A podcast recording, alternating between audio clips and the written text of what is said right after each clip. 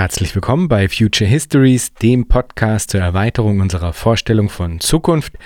Mein Name ist Jan Groß und ich freue mich sehr, heute Samia Mohammed begrüßen zu dürfen.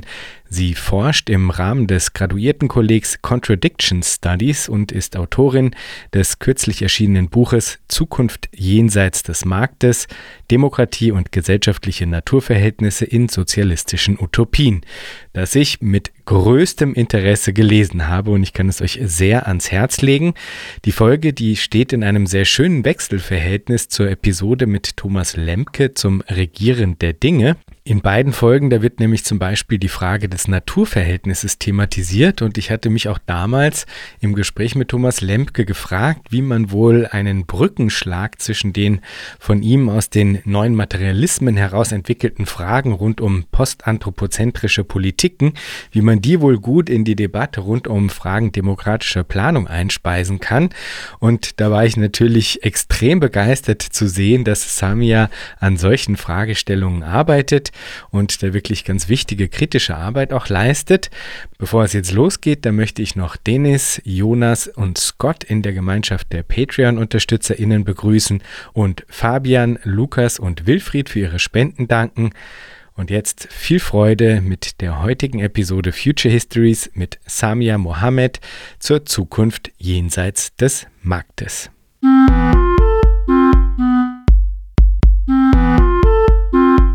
Herzlich willkommen, Samia. Ja, hallo Jan, vielen Dank für die Einladung. Ich freue mich sehr. Ich mich auch. Was mir an deinem Buch wirklich besonders gut gefallen hat, ist, wie du bestimmte Leerstellen und auch bisher uneingelöste Potenziale in der Debatte rund um demokratische Planung ausweist. Dieser Aspekt deiner Arbeit, der wird auch heute in unserem Gespräch im Mittelpunkt stehen. Aber lass uns, bevor wir uns diesen Leerstellen und Potenzialen zuwenden, zum Einstieg vielleicht auch darauf eingehen, warum es sich überhaupt deiner Meinung nach lohnt, sich mit der Planungsdebatte auseinanderzusetzen. Du sprichst dich ja durchaus für ein Utopisieren aus und trotz aller Kritik eben auch für ein Utopisieren mit der Planungsdebatte. Ja, genau, auf jeden Fall. Ähm ja, also super Einstiegsfrage. Ich äh, habe das Buch auf jeden Fall in ähm, der Absicht geschrieben, das Interesse auch an der Debatte weiter zu wecken und auch vielleicht bestimmte Dialoge damit anzustoßen. Und ähm, erstmal ähm, glaube ich, ist es ein wichtiger Einstieg, dass diversen, dass die diversen Krisen, die wir derzeit beobachten, ähm, es fast schon unausweichlich erscheinen lassen, aus meiner Sicht, sich auch mit alternativen Zukünften zu beschäftigen, neben der natürlich auch notwendigen Kritik am Bestehenden, ähm, aber eben auch über konkrete Formen des anderen Zusammenlebens und des anderen Wirtschaftens nachzudenken, jenseits eben von Kapitalismus und Marktwirtschaft. Ähm, und zwei der Krisenfelder, die aktuell ja besonders äh, brennend sind, würde ich sagen, ähm, sind sowohl Demokratiedefizite in eigentlich formal liberalen Demokratien, ähm, wieder erstarkender Autoritarismus ähm, und andererseits eben gesellschaftliche Naturverhältnisse, ähm, die Klimakatastrophe. Und ähm, da denke ich, dass sich auch als gemeinsame Ursache oder als eine der gemeinsamen Ursachen die kapitalistische Produktionsweise ja identifizieren lässt. Ähm, und gleichzeitig äh, würde ich aber sagen, dass äh, gerade so in der Demokratietheorie ähm, es jetzt länger keine so intensive Auseinandersetzung mit ökonomischen Fragen gab und das jetzt erst wieder losgeht und ich da eben sagen würde, dass die Planwirtschaftsdebatte vielleicht eine ja ganz interessanter Dialogpartner sein könnte, ähm, weil sich aus beiden Perspektiven, also aus einer politökonomischen, aber auch aus einer demokratietheoretischen Perspektive Fragen ähm, an diese Debatte stellen lassen. Und ähm, das ja auch schon eine relativ alte Debatte ist. Also die kommt hier ja in deinem Podcast öfter vor. Es gibt da irgendwie alte und neue Vorschläge und da ist einfach viel Potenzial, was man diskutieren kann. Ähm, und ich glaube, es gibt aber dann auch systematische Gründe dafür, sich gerade mit Planwirtschaft ähm, im Gegensatz zum Beispiel auch zu marktsozialistischen Vorschlägen zu beschäftigen, wenn man nach Lösungsvorschlägen sucht, ähm, auf diese Krisen, die ich skizziert habe. Ähm, und die werden ja auch in den Planwirtschaftsentwürfen immer wieder ähm, benannt. Und das wäre zum einen die sehr starke Koordinationskapazität ähm, von einer planwirtschaftlichen Organisationsweise der Ökonomie im Gegensatz zu einer marktwirtschaftlichen. Ähm, das zeigt sich ja auch darin, dass äh, auch heute in Krisen schon verstärkt geplant wird. Und in der Planwirtschaftsdebatte finde ich es relativ stark, dass so darauf hingewiesen wird, dass auch diese Dichotomie, die sozusagen uns heute gegenübertritt als Markt, äh, als irgendwie freie Form der Wirtschaft und Plan als autoritäre, dass die da versucht wird zu dekonstruieren und auch aufgezeigt wird, und das wäre auch schon der zweite Punkt, dass ähm, auch heute umfassend geplant wird, aber eben innerhalb von Unternehmen ähm, unter der Maßgabe der Profitmaximierung. Ähm, und das gelte es dann zu demokratisieren. Und äh, ein weiterer Punkt, ähm, der sich daran anschließt äh, und systematischer Natur ist, würde ich sagen, ist, dass die Machbarkeit von Planung heute nochmal ganz anders im Raum steht durch die Weiterentwicklung von Informationstechnologie, aber auch von ähm, anderen Produktivkräften, die sozusagen in Aussicht stellen, dass wir heute auch eine sozialistische Planwirtschaft, die sich nicht mehr durch Knappheit auszeichnet, sondern äh, im Gegensatz eigentlich durch Fülle und durch auch eine Fülle für alle, ähm, dass das in Aussicht gestellt werden kann durch so eine ähm, Weiterentwicklung der Produktivkräfte. Genau, äh, das finde ich sind alles gute Argumente und äh, starke Gründe, sich damit zu befassen. Ähm, und ich finde die Debatte eben auch so interessant, weil sie auf so vielen Ebenen ähm, eine Überlegenheit gegenüber der Marktwirtschaft behauptet und da irgendwie auch recht selbstbewusst so auftritt und sagt so, wir, ähm, ja, wir können wir sind funktionaler, wenn wir planen. Ähm, also die Wirtschaft funktioniert sozusagen besser, was ja eigentlich ein altes Argument auch gegen den Sozialismus immer war. Ähm, und auf dieser Ebene überhaupt sich zu trauen, sozusagen dann Gegenentwurf zu machen, das finde ich stark und ähm, ja, ist spannend, sich damit äh, auseinanderzusetzen. Und gleichzeitig äh, habe ich aber auch, wenn ich Planwirtschaftsentwürfe lese, noch ganz viele offene Fragen. Und ich glaube, das ist ja auch immer ein guter Anlass, um sich mit etwas äh, dezidierter auseinanderzusetzen. Ja. Bevor wir zu den Positionen kommen, die, die du da angeguckt hast, vielleicht magst du auch noch kurz was sagen zum Utopisieren, weil das fand ich nämlich eigentlich auch sehr schön, wie du dich eigentlich für das Utopisieren ausgesprochen hast und da eigentlich sehr gute Argumente angeführt hast, warum das durchaus neben der Kritik und zusätzlich zur Kritik eben auch durchaus ein wichtiges Element äh, sein sollte, dem wir uns zuwenden. Mhm. Ja, ähm, genau. Also ich glaube, diese, ja, dieses Bedürfnis, sich dazu zu äußern oder der ähm, Anschein, sich dazu auch äußern zu müssen, wenn man sich mit utopischen Entwürfen beschäftigt, kommt aus dieser Tradition, aus der kritischen Theorie unter anderem, die eher nahelegt, dass man eben kein Bild von der Zukunft zeichnen sollte und dass damit auch bestimmte Gefahren einhergehen. Und ähm, da habe ich dann versucht zu argumentieren und äh, glaube auch, dass das, dass das wichtig ist, dass ähm, einmal unsere heutige Zeit es nochmal anders erforderlich macht, über konkretes Anderssein können nachzudenken, weil das natürlich auch strategisch total wichtig sein kann, ähm, in die Zukunft zu zeigen und zu sagen, so, wir können auch ähm, ein System aufbauen, das ja sozusagen funktioniert, auch wenn natürlich dieser Maßstab an sich vielleicht auch schon zu problematisieren ist, aber sozusagen in Aussicht zu stellen, ähm, es ist eine andere Zukunft, ist wirklich denkbar und das auch auszubuchstabieren.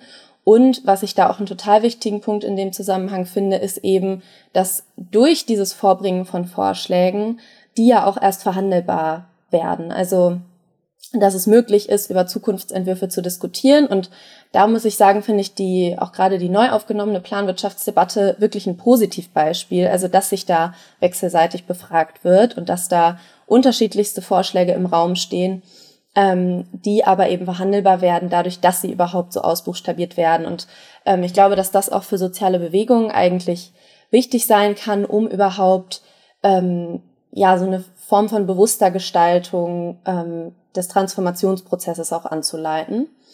Ähm, genau, und ich nehme dann noch so ein bisschen die Einschränkungen dazu. Da ähm, hat Paul Sörensen auch ein sehr spannendes Buch zu geschrieben. Da orientiere ich mich ein bisschen dran, dass äh, eine, also er nennt das Präfiguration, ähm, dass es vor allem dann auch aus einer kritisch-theoretischen Perspektive legitim ist, wenn diese Zukunftsentwürfe selber auch ähm, eine Form von Selbstreflexion auf sich selbst anwenden. Also dass immer klar bleibt, es bleibt am Ende auf Praxis angewiesen, ähm, auf konkrete AkteurInnen, die das umsetzen.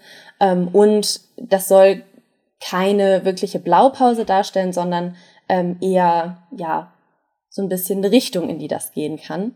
Ähm, ja, die aber natürlich auch im Prozess wieder verworfen werden kann. Und äh, deshalb halte ich das schon ähm, auch aus motivationalen Gründen wirklich für wichtig und für zeitgemäß an Utopien weiter rumzudenken, ja. Und für die kritische Auseinandersetzung mit der Planungsdebatte, da hast du dir dann vier verschiedene Positionen angeschaut. Es würde hier jetzt, glaube ich, den Rahmen sprengen, wenn du die jetzt wirklich detailliert im Einzelnen ausführst. Aber vielleicht kannst du ja uns einen kurzen Überblick geben, damit die ZuhörerInnen auch äh, wissen, worauf du dich beziehst. Ja, gerne. Ähm, erstmal als Rahmen vielleicht. Ich habe mich bewusst dafür entschieden, in der neueren Planwirtschaftsdebatte ähm, mich auf sogenannte und das ist nur in Teilen eine Selbstbeschreibung, ähm, prometheische Perspektiven zu konzentrieren, ähm, weil ich den Eindruck habe, dass die in der wiederbelebten ähm, Planungsdebatte viel Raum einnehmen nach wie vor, also viele prometheische Ideen sozusagen wirkmächtig sind ähm, und weil ich auch darüber nachdenken wollte, inwiefern ähm, die Idee von Planwirtschaft sozusagen schon notwendig prometheisch eigentlich ist da werden wir wahrscheinlich später auch nochmal drauf kommen. Ähm, vielleicht zum Hintergrund kurz, was meint das eigentlich, diese Beschreibung? Ähm, das meint, so wie ich das verstehe, von der Tendenz nach ähm, erstmal modernistische Perspektiven, die einen sehr starken Fokus ähm, legen auf die Erlangung kollektiver Souveränität, auch im Bereich der Ökonomie, ähm, und die den Sozialismus auch als Möglichkeit begreifen, um die Versprechen der Aufklärung wirklich ähm, in einer universellen Form zu verwirklichen ähm, und die dementsprechend auch den Kapitalismus sozusagen jetzt inzwischen als Hemmnis begreifen, um Freiheit und Gleichheit ähm, und auch weiteren Fortschritt und so weiter zu verwirklichen. Ähm, also es liegt hier ein sehr starker Fokus auf ähm, einer Souveränitätsidee, in einer Vernunfttradition und ähm, in der menschlichen Emanzipation unter anderem auch von den Fesseln der Natur. Ähm, und das geht zurück auf den Mythos des äh, Prometheus, der den Menschen das Feuer gebracht hat. Also in dem Mythos ist das so, dass der den Göttern das Feuer entreißt und das den Menschen bringt. Ähm, und das steht dann halt symbolisch für Aufklärung, Säkularität und so weiter. Ähm, also insgesamt ist eine sehr starke Gestaltungskraft, äh, steht hier im Mittelpunkt, das aber vor allem auf Menschen, äh, die auf Menschen ähm, zugeschnitten ist. Ähm, und damit habe ich mich beschäftigt, ähm, weil ich das einerseits glaube ich, hat es schon auch so eine gewisse Faszination, ähm, so eine ja sehr umfassende Gestaltungskraft überhaupt als Möglichkeit anzunehmen. Ähm, und es hat ja auch ein utopisches Potenzial. Ähm, und andererseits, glaube ich, stellen sich ganz viele Fragen daran. Aber ich glaube, da kommen wir später drauf. Erstmal jetzt zu den einzelnen Positionen. Ähm, genau, ich habe mir vier Bücher beziehungsweise Texte angeschaut.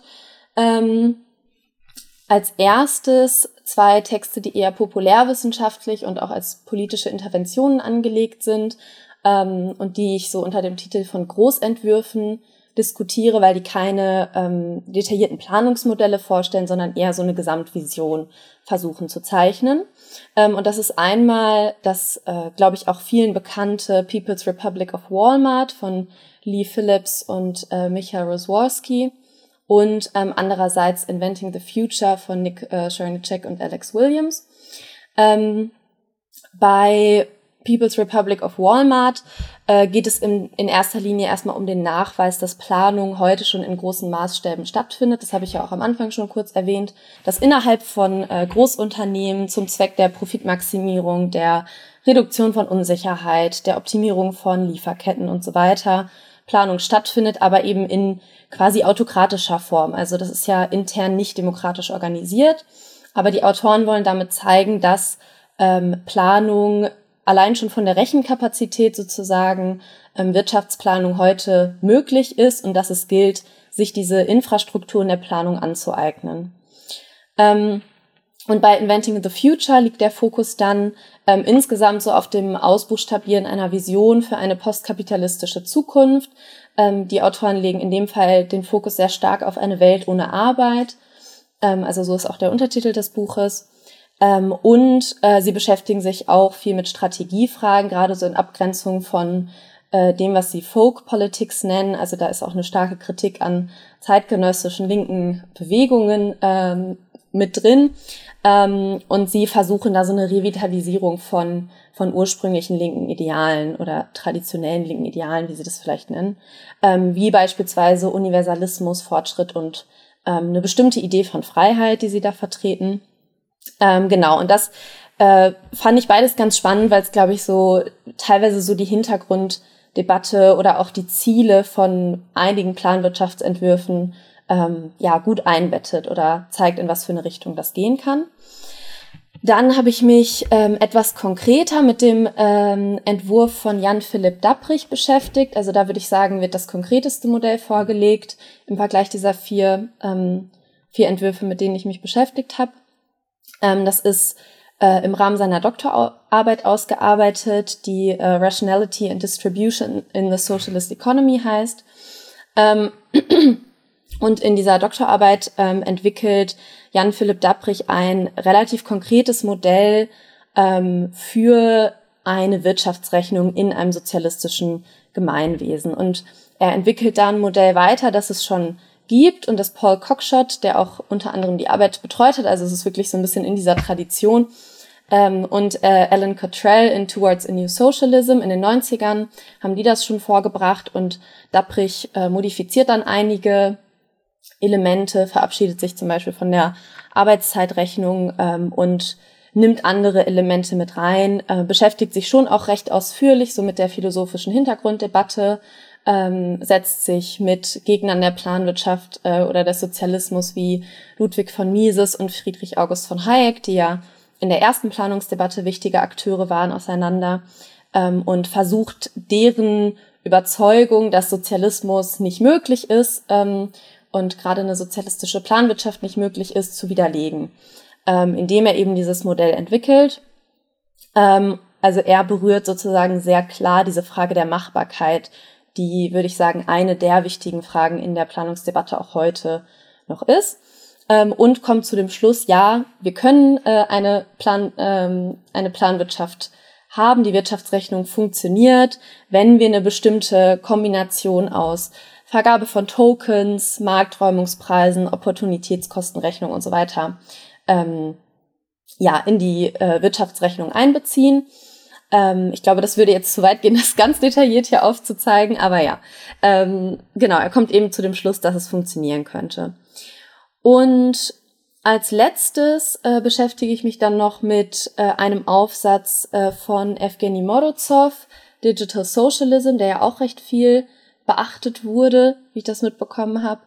Mm, und da war mir wichtig, den noch mit drin zu haben, um so diese genuine Rolle von Technologie und auch Informationstechnologie ähm, abzudecken, weil das ja in Teilen auch überhaupt ein Anlass ist, sich gerade wieder verstärkt mit Planungsfragen zu beschäftigen. Ähm, und äh, ich glaube, dass Morozov da einen guten Überblick schafft und ähm, auch selber einen wertvollen Beitrag leistet, in, indem er sich ähm, mit der Rolle von Big Data für ein sozialistisches Projekt beschäftigt, mit bestimmten ähm, neoliberalen Mythen in dem Zusammenhang aufräumt ähm, und dann aufzeigt, wie das Nutzbarmachen von Daten und insbesondere von Feedback-Daten ähm, Mechanismen und Koordinationsmechanismen vor allem bereitstellen kann, die ähm, Koordinationsfunktion, die derzeit der Markt übernimmt oder zu übernehmen meint, sogar besser lösen kann. Und ähm, das ist, finde ich, auch ein sehr starkes Argument. Genau, und das wäre so die vierte Position, mit der ich mich eingehender beschäftigt habe. Ähm, ja, vielleicht erstmal so viel dazu. Ja, und für die Zuhörerinnen und Zuhörer vielleicht noch als Hinweis, weil äh, Samia jetzt zwar nicht das Modell von Jan-Philipp Tabrich genauer ähm, ausführen kann aus Zeitgründen, aber es gibt eine Future Histories Folge mit Jan-Philipp Tabrich, nämlich Folge, ich habe es mir hier notiert, Folge 19 der ersten Staffel. Also wer da quasi noch ein bisschen tiefer eintauchen möchte, mache ich hier einfach mal schamlos Eigenwerbung, kann die Folge mit Jan-Philipp hören und ähm, weiß dann ein wenig mehr darüber. Gut, dann äh, lass uns doch in Richtung äh, der Kritik einbiegen. Die Themenkomplexe, äh, denen du dich da im Buch zuwendest, die lauten Naturbeherrschung, Eigentum, Automatisierung, Arbeit, Schrägstrich Reproduktion und äh, Zentralität bzw. Dezentralität.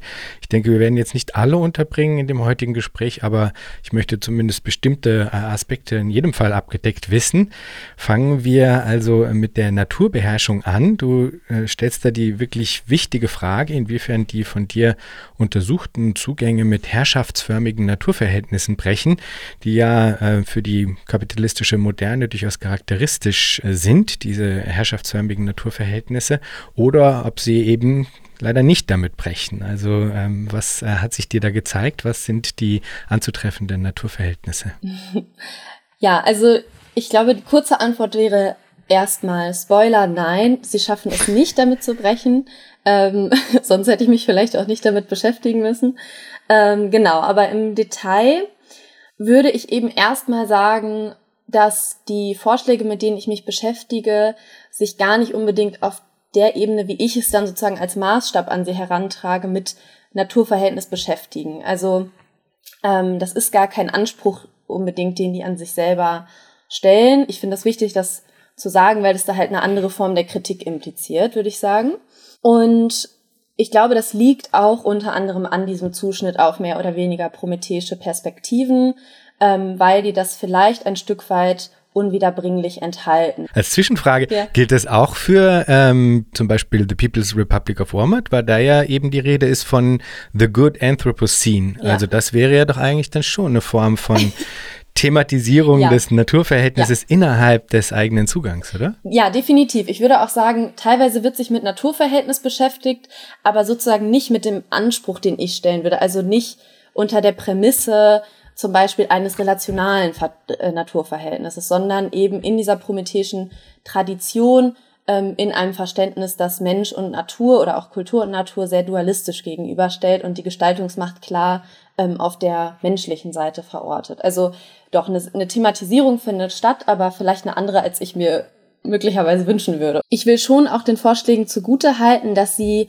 sich ja selber auch, und ich glaube, das schaffen sie in Teilen auch einzulösen, ähm, sich selber als Lösungsvorschläge für zum Beispiel Ressourcenknappheit präsentieren. Ähm, also es findet eine Auseinandersetzung mit der ökologischen Frage statt. Ähm, aber ich würde halt sagen, dass der Zugriff oder die Art des Zugriffs auf eben diese Ressourcen zum Beispiel ähm, in einem sehr instrumentellen Verhältnis verbleibt. Ähm, und sich dadurch dann halt nicht löst von so einer sehr dualistischen Gegenüberstellung von Kultur auf der einen Seite und Zivilisation und Natur auf der anderen Seite. Ähm, und ich glaube, das betrifft dann zum einen schon, wie Natur überhaupt verstanden und konzeptionalisiert wird, ähm, also dem Menschen äußerlich und gegenüberstehen zum Beispiel. Ähm, und die Gestaltungsbeziehung ist eine einseitige, also es wird ähm, dem, was wir als Natur üblicherweise äh, bezeichnen, keine eigene Form von Gestaltungsmacht ähm, zugerechnet, vor allem auch nicht im positiven Sinne. Ähm, und der Mensch äh, macht sozusagen durch sein Tätigsein die Natur bearbeitbar und macht sie sich zunutze und emanzipiert sich gleichzeitig auch von ihren Fesseln. Ähm, und da würde ich sagen, steckt halt im Kern schon so eine hierarchische Logik drin, die verkennt, dass äh, Gesellschaften auch als Teil von bestimmten äh, ökosozialen Prozessen verstanden werden können und sollten, ähm, was uns ja auch eigentlich immer wieder einholt sozusagen oder ähm, vor Augen führt, gerade wenn es dann ähm, überschlägt in Form von beispielsweise Pandemien oder auch Folgen der Klimakatastrophe.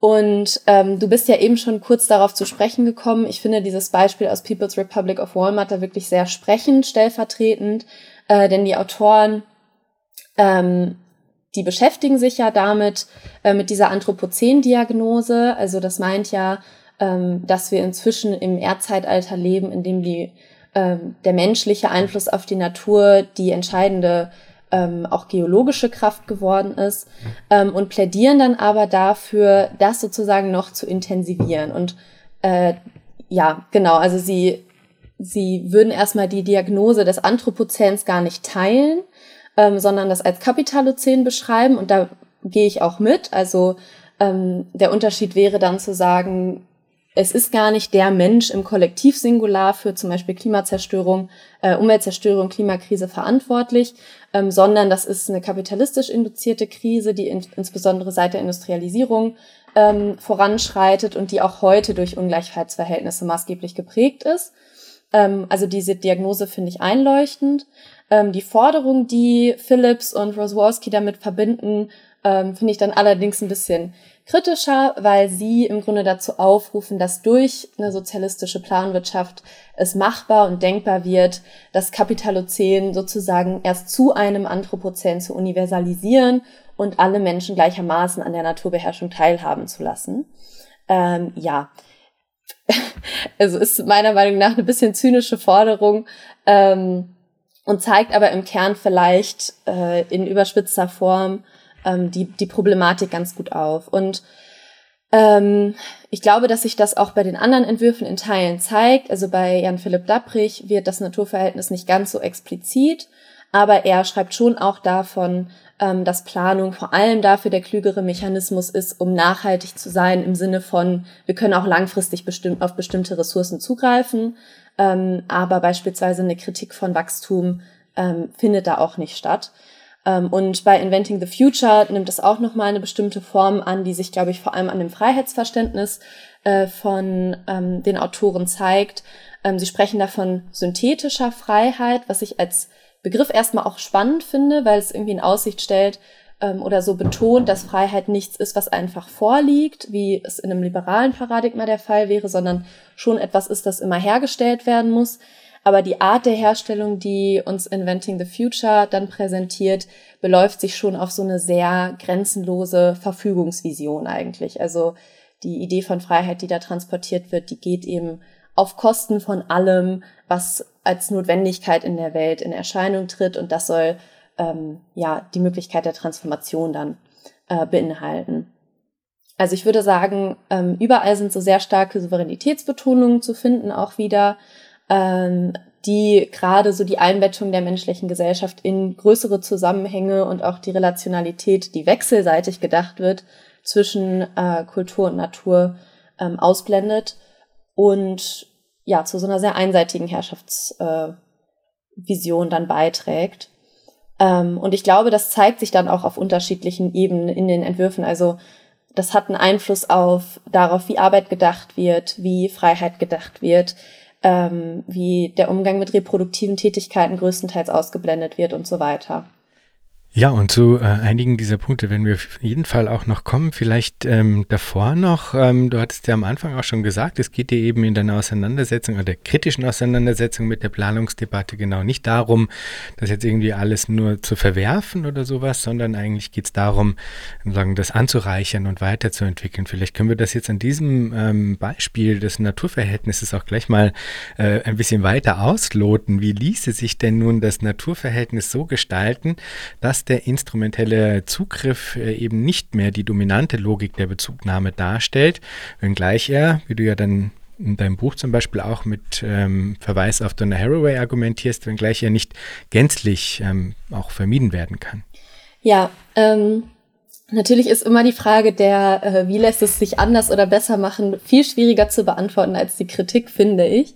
Äh, aber umso wichtiger ist sie ja auch. Ähm, und ich glaube, dass da in dem ersten Schritt erstmal gefragt werden muss, was ist eigentlich auch jeweils die Zielsetzung von bestimmten Visionen, Entwürfen einer sozialistischen Planwirtschaft. Weil wenn äh, wie in People's Republic of Walmart das Ziel ist, das Kapitalozän zu verlassen und erst so wirklich das Anthropozän einzuleiten, ähm, dann glaube ich, dass es schwierig ist, da eine andere Form von Naturverhältnis ähm, überhaupt im Nachhinein ja da irgendwie einzuschreiben.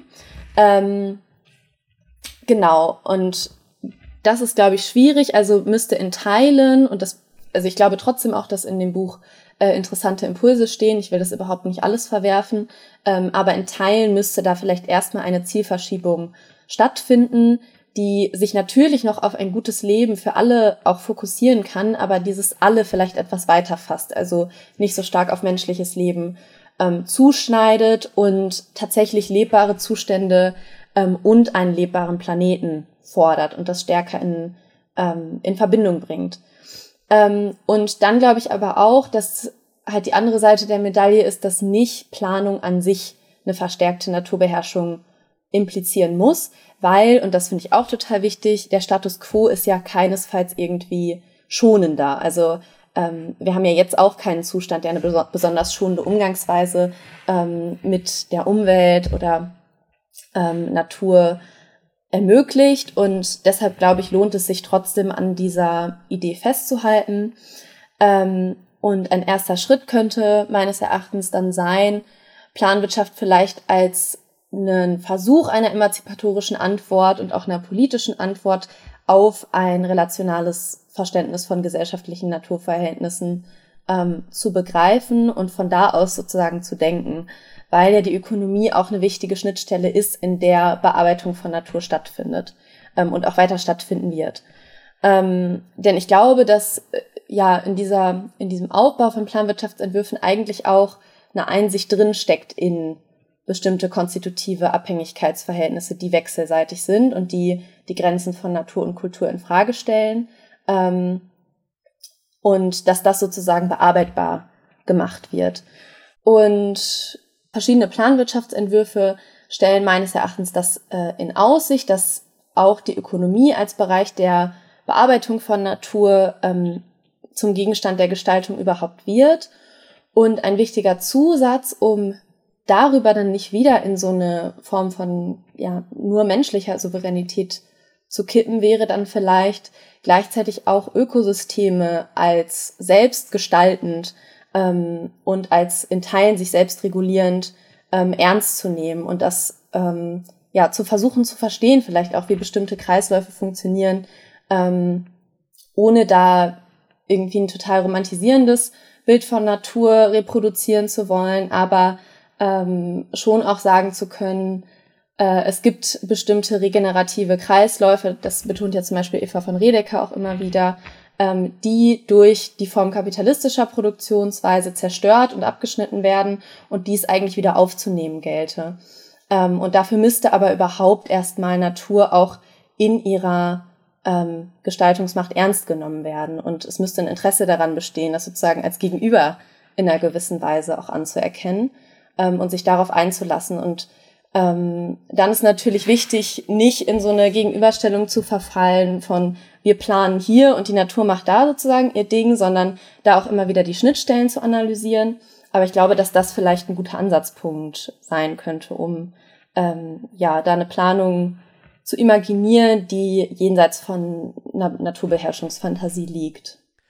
Wie weit müsste das äh, ragen? Weil also zum Beispiel ein Aspekt, der ähm, mit dem ich immer wieder mal so ein bisschen aneinander gerate, ist diese Idee der Ressourcenknappheit, weil ich das auf der einen Seite natürlich verstehe, ja, also auf so äh, on uh, plain face value äh, denkt man so, okay, na klar, ist nicht alles unbegrenzt verfügbar. Äh, gleichzeitig aber ist es ja auch so, dass äh, diese Idee von Knappheit ähm, als ein ideologisches Konstrukt politischer Ökonomie Ökonomie ja auch manifest ähm, instrumentalisiert äh, wurde und wird. Und bei bestimmten eben Planwirtschaftsmodellen äh, ich dann wiederum das Gefühl habe, dass äh, das eigentlich in erster Instanz als ein Fundament, auf dem man eigentlich alles weitere dann aufbaut, oft zu unhinterfragt, zu unkritisch sozusagen ähm, äh, angenommen wird. Ja? Also dass im Grunde gesagt wird, okay, das sei jetzt sozusagen die Aufgabe. Ne? Man, man hätte immer noch, als wäre also, als wäre immer noch die zentrale Aufgabe quasi die ähm, Verteilung knapper Ressourcen ähm, in äh, konkurrierenden äh, Kontexten sozusagen. Ja, und da habe ich ähm, auf einer bestimmten Ebene immer wieder mal das Gefühl, dass das vielleicht in erster Instanz die grundlegende Fragestellung schon ähm, in einer problematischen Art und Weise äh, framed und mein, meine Intuition wäre eigentlich, dass das eben sehr stark mit dem zusammenhängt, worauf du jetzt gerade hingewiesen hast, nämlich mit der äh, Frage eigentlich der Beziehungsweise zwischen äh, Mensch und in großen Anführungsstrichen Natur, ja, also dass das eigentlich ähm, schon heraustreten müsste ähm, oder dass eine zukünftige demokratische Planung im Idealfall eigentlich schon aus dieser Formatierung dieses Bezugsverhältnisses heraustreten muss als ein Bezugsverhältnis der Knappheit, wenn das verständlich ist. Ja, ähm, ja, finde ich einen total wichtigen Punkt.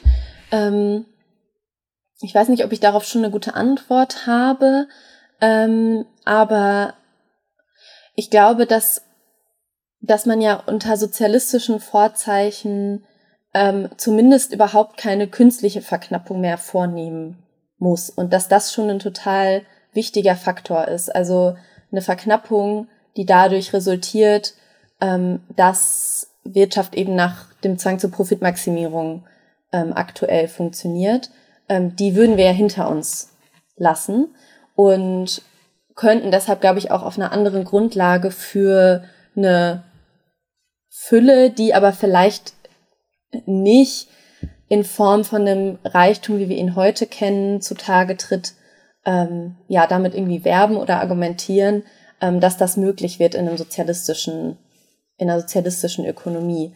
Ähm, was dieses Bezugsverhältnis der Knappheit ähm, zwischen sozusagen Mensch und Natur angeht, glaube ich, dass, dass du recht hast. Ähm, aber frage mich, wie sozusagen eine Analyse von dem, was da ist und was man guten Gewissens an Ressourcen vielleicht verwenden kann, ähm, mit einer anderen Umgangsweise oder einer Ausblendung von Knappheit oder irgendwie einer Ablösung von Knappheit vereinbar ist. Ähm, und genau, ich glaube, dar darüber müsste ich noch nachdenken, wie sozusagen eine Alternative dazu aussehen kann, die ähm, aber dann eben nicht selber auch in eine Form von Ausbeutung und auch fundamental nicht nachhaltiger Nutzungsweise kippt. Ah ja, verstehe. Aber also das nur jetzt quasi auch an die Zuhörerinnen und Zuhörer gesprochen ist nicht, das Nein, das dachte vor. ich mir schon. Also das ist ja sozusagen nicht das, was ich, ja. ist ja nicht, was ich vorschlage. Ich, das ist ja nicht der Punkt, dass ich sagen würde, okay, ja, let's ja. go for it. So, äh, es gibt kein, kein Ende der Ressourcen. Das ist, mhm. ist nicht der Punkt sozusagen, sondern mein, mein, mein Gefühl wäre eben, dass es einen Ort gibt, an dem äh, in erster Instanz eben, im, wie gesagt, mhm. in der Form des Bezugsverhältnisses die Bezugnahme auf das, was wir heute Ressourcen mhm. nennen, eben schon so gestaltet ist, dass eine Form von mit großen Anführungsstrichen ja. Nachhaltigkeit immer schon sozusagen eine Grund, also eine selbstverständliche Grundlage mhm. dieses Verhältnisses ja. auch ist. Und das resultiert dann eben nicht in, ähm, in einer Unbegrenztheit, absolut nicht. Ja? Das ist sozusagen ja nicht mhm. das Gegenstück, das ich quasi vorschlagen würde gegenüber der Knappheit, ist auf gar keinen Fall sozusagen Unbegrenztheit, sondern eine andere Form der Bezugnahme, die äh, nämlich, und das wäre sozusagen der Anschlusspunkt zu dem, was du gesagt hast ähm, vorhin, eben immer ja schon auch dieses Co-Konstitutive berücksichtigt und auch ja in der performativen Hervorbringung immer mhm. mit enthält. Ne? Also dass diese Berücksichtigung ja auch immer bedeutet, dass es eben nicht zu dieser Form von Ausbeutungsverhältnis kommt, die so tut, als gäbe ja. es keine Grenzen. Ne? Aber das wäre trotzdem noch was anderes als eine Idee von Knappheit, wie sie zum Beispiel in liberaler Ökonomie imaginiert wird, die ja auch sich nicht erschöpft in der Idee einer mhm. künstlichen Knappheit. Das sind ja auch nochmal andere Sachen. Also da habe ich äh, durch Ute Tellmann fand ich äh, also sehr gut, was die damals in dem Gespräch eben hervorgebracht hat, wo es eben nicht, nicht so sehr darum ging, dass Knappheit als ähm, künstliche Verknappung ähm, irgendwie jetzt als Machtinstrument genutzt wird, was ohne Zweifel auch passiert, ja, sondern ihr ging es eigentlich um diese, um diese Form von kultureller Hierarchisierung, die damals hat sie es dann eben in Bezug auf Malthus ähm, halt ähm, ausgewiesen, dass Knappheit dort als eine Form von äh, kultureller Hierarchisierung eigentlich eingeführt worden ist, wo gesagt wurde, bestimmte Leute seien angeblich eben nicht in der Lage, quasi mit der gegebenen Fülle in einem Bezugsverhältnis umzugehen, das zukunftsträchtig wäre. Deswegen müssten sozusagen andere, weiße Ökonomen, männliche, äh, quasi das für, für uns alle regeln, weil die hätten sozusagen quasi den Zugriff zur, zum vernünftigen ja. Zukunftsverhältnis in, die, in Bezug auf diese Frage ja. der Knappheit. Ne? Also das sind so Sachen, die da, glaube ich, angrenzen und mit denen man glaube ich schon, dass dann auch nochmal in eine andere mhm. Richtung drehen kann. Ja, finde ne? ich total wichtig, dass du das auch nochmal äh, ja, klarstellst, wie du das meinst und ähm, würde dir da total zustimmen, dass das ein wichtiges Anliegen ist, da auch noch weiter drüber nachzudenken und Knappheit auf der ja wirklich primären Ebene sozusagen schon ähm, in Frage zu stellen, weil es wahrscheinlich tatsächlich ein Spiegel ähm, ist, das weiter zu verwenden von der dominanten Art des Zugriffs auf Natur, wie wir ähm, ihn heute kennen. Und das wäre natürlich zu überwinden, ja. Und dann äh, wendest du dich im Buch einem äh, unglaublich spannenden Themenkomplex noch zu, ähm, der nämlich auch eng verwoben ist, auf jeden Fall mit dieser Frage des instrumentellen äh, Zugriffs auf Natur. Und äh, das ist äh, die Frage des Eigentums. Und zwar eben nicht gedacht äh, Eigentum jetzt als Ding, sondern eben Eigentum als Beziehungsweise, als Bezugsverhältnis. Und du schreibst, ähm, dass es aus dieser Perspektive betrachtet eben auch nicht hinreichend ist, wenn sich äh, einfach nur in Anführungsstrichen der äh, Eigentumstitel von privat auf gemeinschaftlich ändern würde, weil ein solcher Wechsel des Eigentumstitel hin zu kollektivem Gemeinbesitz zwar ein wichtiger Anfang wäre, aber eben noch nicht hinreichend ist, da er, wie du schreibst, und da zitiere ich dich jetzt, kein Garant für ein Ende gewaltvoller, da eigentumsformiger Relationen zwischen den Menschen und zur Welt ist. Und an anderer Stelle, da heißt es dann ganz stark, nochmal ein Zitat, die Welt wird in den Visionen sozialistischer Planwirtschaft vor allem neu aufgeteilt, nicht aber mit der Logik der Aufteilung selbst gebrochen oder zumindest abgemildert. Zitat Ende. Inwiefern reproduzieren die von dir untersuchten Positionen also auch eine Logik des Eigentums und was bräuchte es dann, um aus dieser eigentumsförmigen äh, Logik der Bezugsnahme auch herauszutreten? Ähm, ja, also wie du richtig sagst und rekonstruierst, gehe ich ja auf diesen Unterschied zwischen Eigentumsverhältnissen und Eigentumsform ein ähm, und finde es da schon auch wichtig, nochmal zu betonen, natürlich wird in allen Entwürfen sozialistischer Planwirtschaft ähm, das Eigentumsverhältnis umfassend umgeworfen. Also da, ähm, das ist überhaupt keine Frage. Es geht um umfassende Vergesellschaftungen ähm, der Produktionsmittel, ähm, um die Aufhebung des Klassengegensatzes. Und ähm, das ist natürlich auch schon mal nicht zu unterschätzen, sozusagen als Zielsetzung. Ähm, und hat, würde ich sagen, auch schon den Effekt, wenn man sich beispielsweise Kritiken des ähm, liberalen Eigentumsverständnisses anguckt, wie beispielsweise Daniel Leuk sie an John Locke ähm, entwickelt in der Missbrauch des Eigentums, das mit ähm, einer ex also mit einer bestimmten Form der exzessiven ähm, Effekte und mit einer sehr verschwenderischen Haltung gegenüber Eigentum zumindest ein Stück weit ein Ende ähm, gemacht werden könnte, ähm, weil die gemeinsame Nutzung und der Gebrauch von Gütern ja im Vordergrund stehen würde in äh, sozialistischen Gesellschaften. Also das ist natürlich bereits ein großer Schritt, aber wie du ja auch jetzt gezeigt hast mit den Zitaten, ist ähm, meines Erachtens kein hinreichender Schritt, weil die Eigentumsform in ihrer sozialen Funktion ähm, zu wenig reflektiert wird, beziehungsweise als soziales Verhältnis. Und ähm, ein Beispiel dafür ähm, ist zum Beispiel, dass die Aufspaltung von Eigentum in ähm, gebrauchsfähige, also in das Gebrauchsfähige und in das, was sozusagen in der Herstellung abgespalten wird, ähm, dass das beispielsweise nicht gesondert Betrachtung findet in den Entwürfen. Ähm, und das verhindert, ähm, dass sowas wie Abfälle oder so in die Wirtschaftsrechnung überhaupt mit einbezogen werden. Ich glaube, das wäre eigentlich total wichtig, wenn man auch so einen ökologischen Anspruch ernst nehmen will. Und ich glaube, das hängt halt wirklich insgesamt sehr eng mit dieser mangelnden Reflexion von vorgeführter Naturbeherrschung zusammen, ähm, weil in Be Bezug auf Natur, also auf, in Bezug auf interpersonelle Verhältnisse haben wir ja heute keine rechtlich zugesicherten Eigentumstitel mehr, glücklicherweise. Wobei das, wie auch zum Beispiel Eva von Redeker mit dem Begriff des Phantombesitzes ja beschreibt, auch in gewisser Weise noch fortlebt. Ich glaube, dass es auch für Überlegungen zur Planwirtschaft relevant ist. Ähm, aber dazu vielleicht gleich. Also ähm, vor allem in Bezug auf Natur ähm, ist es ja so oder erachten wir es als unproblematisch, ähm, dass da Eigentum und eine moderne Form des Eigentums schließt dann ja immer auch die Zerstörung dessen, was als Eigentum angeeignet wird, ähm, dass das möglich ist und dass das auch wünschenswert ist. Und das wird in den Planwirtschaftsentwürfen eben nicht in Frage gestellt. Also die Möglichkeit und das Ziel von individuellem Eigentum besteht fort. Und genau, das ist in Bezug auf Natur ein Problem und ich glaube, dass das aber auch in Bezug auf die soziale Dimension wichtig ist, weil ja auch eine neue Gesellschaft nicht sozusagen aus dem Nichts entsteht ähm, und bestimmte eigentumsförmige oder der Struktur nach eigentumsförmige Bezugsverhältnisse, die sich ja wieder auf so eine hierarchische Gegenüberstellung von dem besitzenden Subjekt und dem angeeigneten Objekt notwendig beziehen, dass die auch in sozialen Verhältnissen fortleben. Und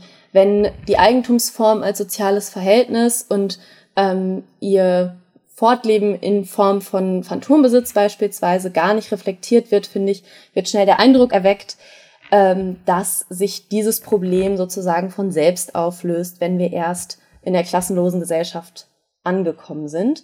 Ähm, und andere interpersonelle, soziale Herrschaftsverhältnisse werden darüber ähm, dann problematisch ausgeblendet.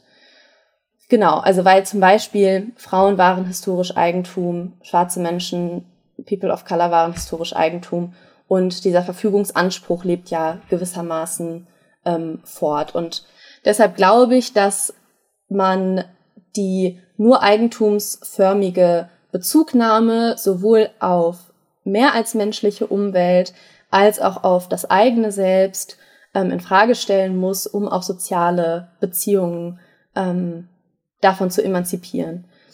Ähm, genau, und ich glaube, das schlägt dann eben insgesamt auch nochmal die Brücke zur Naturbeherrschung, weil den Kritiken an Naturbeherrschung und an der Eigentumsform ähm, insgesamt die Kritik an einer sehr starken Souveränitätsbehauptung zugrunde liegt, ähm, die als Möglichkeit und aber auch als normative Zielsetzung gesetzt wird.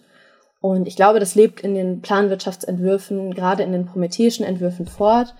Ähm, und das gelte es dann denke ich, in Frage zu stellen. Und du hast ja auch nach dem Heraustreten gefragt. Das ist natürlich wieder keine so leichte Frage, aber ich glaube, ein erster Schritt wäre es da zumindest Eigentumskritik, die es gibt, weil da gibt es ja wirklich schon auch viele gute und für mich total überzeugende Sachen äh, überhaupt erstmal ernst zu nehmen und einbeziehen. Und darüber dann auch die schiere Möglichkeit von souveränem Verfügen, beispielsweise über Natur, ähm, in Frage zu stellen, wenn Mensch-Natur-Verhältnisse halt relationaler gedacht wird. Weil dann eben auf der Ebene der Möglichkeit sozusagen schon reflektiert wird, das ist notwendig immer ein Stück weit eine Fiktion, ähm, so eine restlose Aneignung. Ähm, und auch dadurch kann es dann ja als besonders problematisch erscheinen. Ähm, und ich glaube, was auch ein, vielleicht ein guter Switch sein könnte, sich da ähm, beispielsweise aus der Commons-Theorie inspirieren zu lassen, wo es ja ganz viel darum geht, eher Verantwortung zum Beispiel zu übernehmen für Dinge, die heute als Eigentum angeeignet werden. Ähm, das impliziert dann aber gerade keine grenzenlose Verfügung, ähm, sondern eher das Gegenteil, also eher einen Sorgen um etwas zum Beispiel. Ähm, und könnte auch viel radikaler mit so einer liberalen Eigentumsideologie brechen, weil das äh, Widersprüchliche daran ja unter anderem ist, dass so getan wird, als würde ähm, ein verantwortungsvoller Gebrauch Eigentum voraussetzen und eigentlich können wir sehen, dass genau das Gegenteil der Fall ist, weil ähm, die Überantwortung als Eigentum beziehungsweise die Aneignung als Eigentum dazu führt, dass Dinge verkommen gelassen werden, dass sie zerstört werden können. Ähm, ein Beispiel finde ich, was da immer äh, ja sehr passend ist, ist zum Beispiel der Leerstand von Wohnungen, ähm, der profitabler ist als ja, Leute da drin wohnen zu lassen. Und das ist ja total absurd, aber im Einklang mit einer liberalen ähm, Eigentumsbegründung. Ähm, und ein weiterer Punkt, glaube ich, der helfen könnte, aus dieser, ähm, aus dieser Eigentumslogik auszubrechen, auch innerhalb von Überlegungen zu sozialistischer Planwirtschaft, ist, ähm, wobei man da auch vorsichtig sein muss, glaube ich, äh, so der Versuch der Politisierung der Konsumseite anstatt nur die Produktionsseite für Politisierungs- und auch Vergesellschaftungsfragen in Erwägung zu ziehen. Ähm, vorsichtig, glaube ich, muss man deshalb sein, weil ja ähm, so diese, dieses Wort Sozialismus schnell auch auslöst ähm, oder gerade auch Planwirtschaft, okay, ich darf jetzt gar nichts mehr für mich selber haben, jede Form von Privatheit wird sich auflösen und so weiter. Das ist natürlich nicht das Ziel, aber ähm, mir kommt es so vor, als würde gerade in den Entwürfen, die ich mir angeschaut habe, die Konsumseite so stark individualisiert bleiben, dass ähm, überhaupt keine Form von Kritik der Bedürfnisse oder auch Analyse von sozialer Hervorbringung von Bedürfnissen möglich ist und eben auch keine Untersuchung auf Potenziale von Vergemeinschaftung bestimmter Nutzungsweisen. Ähm, und das wäre ja eigentlich was, was sich Planwirtschaft, glaube ich, ähm, gerade wenn man es ein bisschen dezentraler denkt, total gut integrieren ließe. Ähm, aber dafür müsste die Konsumseite überhaupt erstmal in den Blick kommen als etwas, das nicht nur den Endpunkt von einem Produktionszyklus ähm, kennzeichnet, sondern als etwas, wo es dann weitergeht und was irgendwie Teil von einem Kreislauf ist, ähm, der dann eben weitergeht. Genau. Und ähm, vielleicht als, äh, als letzter Punkt noch dazu, äh, gegenwärtig scheint, glaube ich, so diese Angst vor, vor Kritik des Eigentums auch daher zu kommen, dass Eigentum ja als so eine Art Pseudosicherheit ähm, angesehen wird. Also das verspricht eine Form von Sicherheit in einem ja, krisenanfälligen, unsicheren System.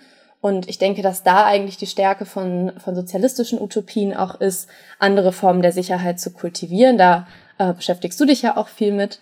Ähm, und eben eine existenzielle Sicherheit zu gewährleisten, die dann überhaupt auch diesen Wunsch nach Eigentum ähm, und dieses Begehren, was, was dem ja so ein bisschen ja, innewohn, äh, inne zu wohnen scheint, ähm, gar nicht mehr in der Form aufkommen lässt, weil es einfach attraktivere Formen von Sicherheit schafft, ähm, die uns auch nicht so sehr voneinander ähm, abgrenzt oder ja uns nur in Form von Eigentum aufeinander beziehen lässt.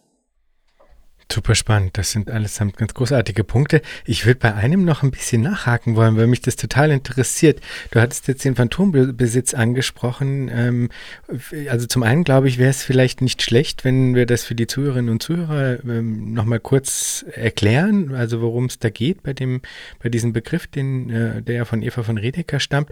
Und wenn ich dich jetzt richtig verstanden habe, dann äh, weist du ja eigentlich ähm, darauf hin, dass eben, äh, und dafür wäre der Phantom Personenbesitz sozusagen ein Beispiel, dass ähm, diese Eigentumslogik äh, sich eben auch sagen, innerhalb der Subjekte vollzieht und in den ähm, Relationen zwischen den äh, Subjekten auch nochmal, eben äh, Stichwort äh, Phantombesitz. Und das hieß ja im Grunde, dass es auch notwendig ist, über sowas wie eine quasi jetzt mal ein bisschen äh, polemisch gesprochen, dann eine Ent oder nicht polemisch oder halt ähm, vielleicht so sloganmäßig gesprochen, dass man, äh, dass es auch eine Enteignung des Phantombesitzes braucht, ja. Also was ich interessant fände, wäre, wenn du vielleicht da in diesem Rahmen dann nochmal so ein bisschen auch auf die Frage der Subjektivierung eingehen kannst, weil das ist was, was in deinem Buch ähm, immer mal wieder ähm, durchscheint, dass du eigentlich darauf hinweist, ähm, dass auch auf dieser Ebene der Subjektivierung eigentlich ähm, eine, eine Planungsdebatte etwas zu sagen haben sollte und das aber vielleicht eben noch ähm, zu wenig geschieht. Eine, ein Aspekt, der ganz wichtig wäre und den du eben durchaus adressierst, ist diese Abgrenzung gegenüber einer Fiktion der Souveränität, also auch der Souveränität des Individuums. Und ein anderer, der jetzt eben im Anschluss an diese Frage des äh, Phantombesitzes vielleicht zu formulieren wäre, wäre eben auch die, die Frage, wie die verinnerlichte Eigentumslogik und die Form der Bezugnahme im Denken von Eigentum auch auf sich selbst gewendet überkommen werden könnte und sollte. Weil mich persönlich das immer mal wieder schockiert, wie ungebrochen innerhalb der Planungsdebatte quasi da referiert wird auf bestimmte Subjektkonstruktionen, die ich als komplett ähm, überholt eigentlich ansehen würde. Ja, ich kann es ja mal versuchen. Also genau, so wie ich ähm, Phantombesitz verstehe, ähm, ist das vielleicht so ein bisschen so ein ähm, Fortwirken von ähm, Eigentumsansprüchen, die es mal gab, die aber formalrechtlich zugesichert nicht mehr, zu, nicht mehr bestehen und die beziehen sich eben vor allem auf interpersonelle Verhältnisse. Also der Eigentum zum Beispiel am weiblichen Körper ähm, oder auch an versklavten schwarzen Menschen. Das wären jetzt so zwei ähm, ja, Beispiele, die, glaube ich, allen irgendwie was sagen. Ähm, und Phantombesitz verstehe ich ähm, dann so, dass darin sozusagen diese, dieser Verfügungsanspruch, der mit Eigentum auch an anderen Menschen einhergeht, dass der in sozialen Beziehungen fortlebt ähm, und sich ja in bestimmten Formen von Diskriminierung und Unterdrückung weiterhin äußert, ähm, ohne aber weiterhin rechtlich zugesichert zu sein. Aber wir können halt beobachten, dass das ähm, soziale Beziehungen und auch gesamtgesellschaftliche Verhältnisse weiterhin strukturiert. Ähm, genau, also so ungefähr würde ich Phantombesitz vielleicht verstehen und ich glaube, die Eigentumsform ähm, sowohl in Bezug auf interpersonelle als auch auf Selbstverhältnisse ähm, ist dahingehend subjektivierend oder irgendwie muss auch aus dieser Perspektive in den Blick genommen werden, als dass wir es heute gewohnt sind und dass sozusagen das höchste Versprechen von Autonomie eigentlich darin liegt, dass wir Eigentümerinnen unserer selbst sind ähm, und dass das ja sogar, sogar als progressiver Anspruch formuliert wird. Ähm, weil wir vielleicht nichts kennen, was sozusagen in einer positiven Weise darüber hinausgehen würde.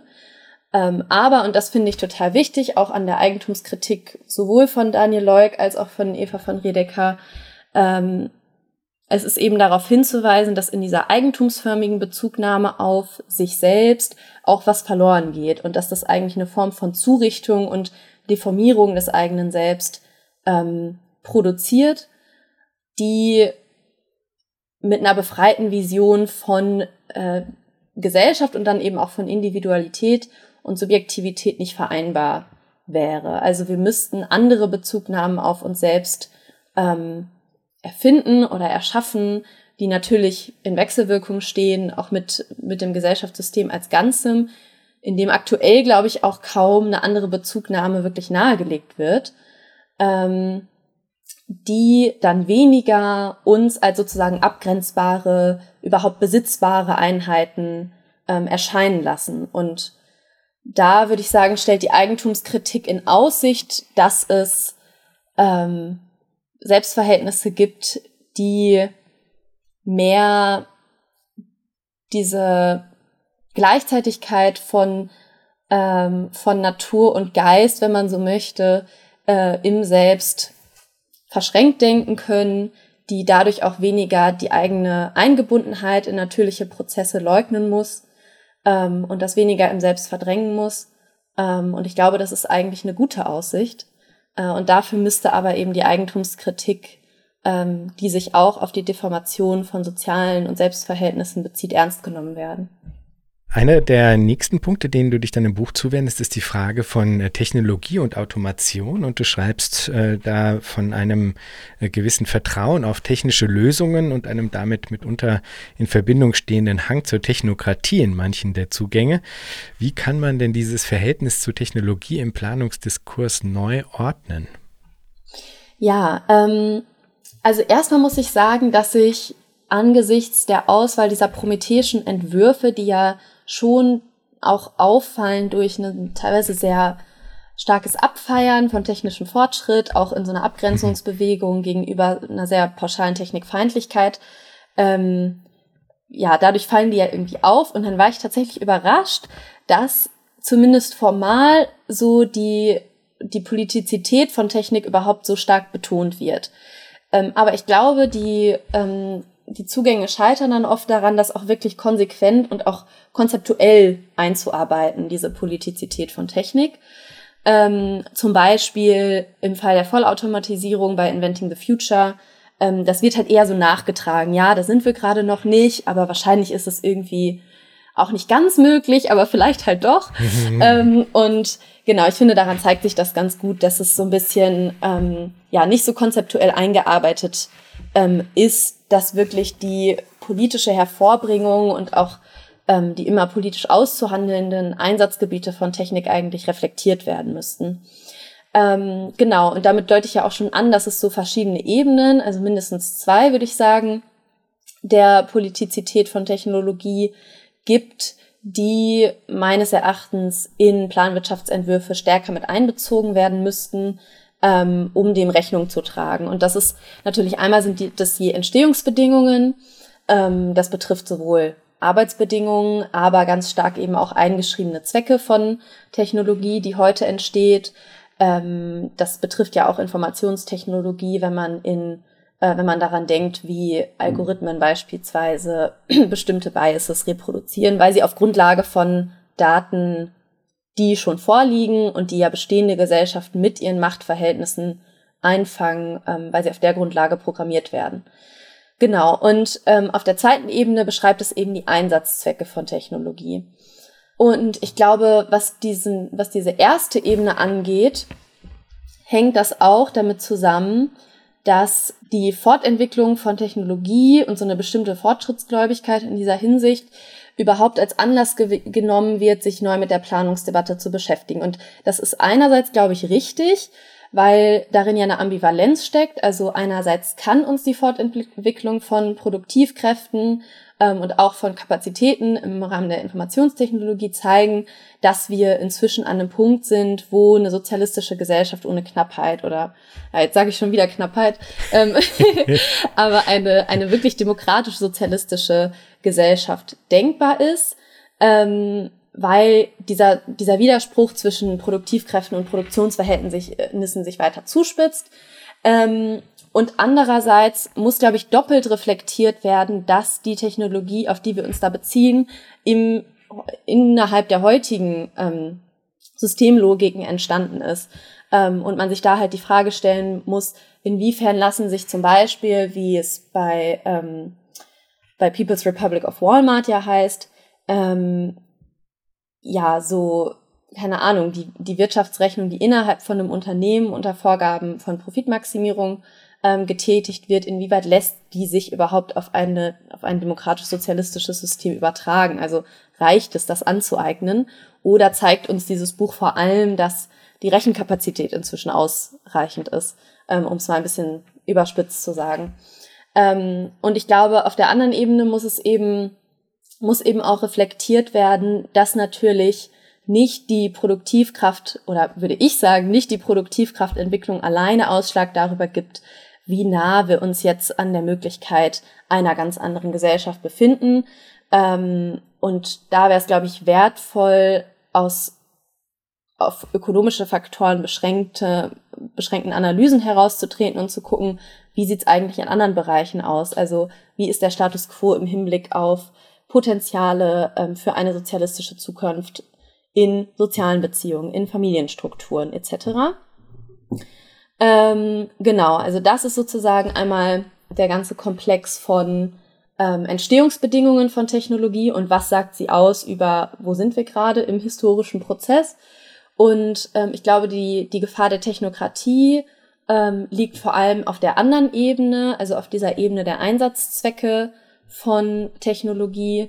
Ähm, und da sehe ich in Teilen die Gefahr, dass auch ja, Entscheidungen, die eigentlich ähm, einer Politisierung zugeführt werden könnten, dann doch wieder technisch gelöst werden sollen. Und ähm, ich glaube, das entzieht eigentlich diese die ökonomische Sphäre, die ja eigentlich einer, einer Politisierung zugeführt werden kann, ähm, auch als Ganze in der Planwirtschaftsdebatte, ähm, dass wir dadurch dann wieder unterlaufen. Und ähm, ich glaube, das muss nicht so sein, aber in den meisten Entwürfen, die ich kenne, ähm, ist das sozusagen der Fall. Und äh, ich glaube, dass die Technokratie eben auch dann droht, wenn ähm, beispielsweise Zielvorgaben für die gesamte ökonomische Sphäre immer schon von vornherein feststehen. Also wenn klar ist, als äh, Maßgaben ähm, dienen Rationalität und Effizienz im Erreichen von Gemeinwohl beispielsweise, ähm, dann ist das ja eine klare Depolitisierung der Zielvorgabe der Ökonomie, die eigentlich gar nicht sein müsste, meines Erachtens. Ähm, und da wird dann die zugrunde liegende Offenheit ja auch des ökonomischen Systems, wenn es eben in seiner Politizität ernst genommen wird, wieder ähm, rausdividiert.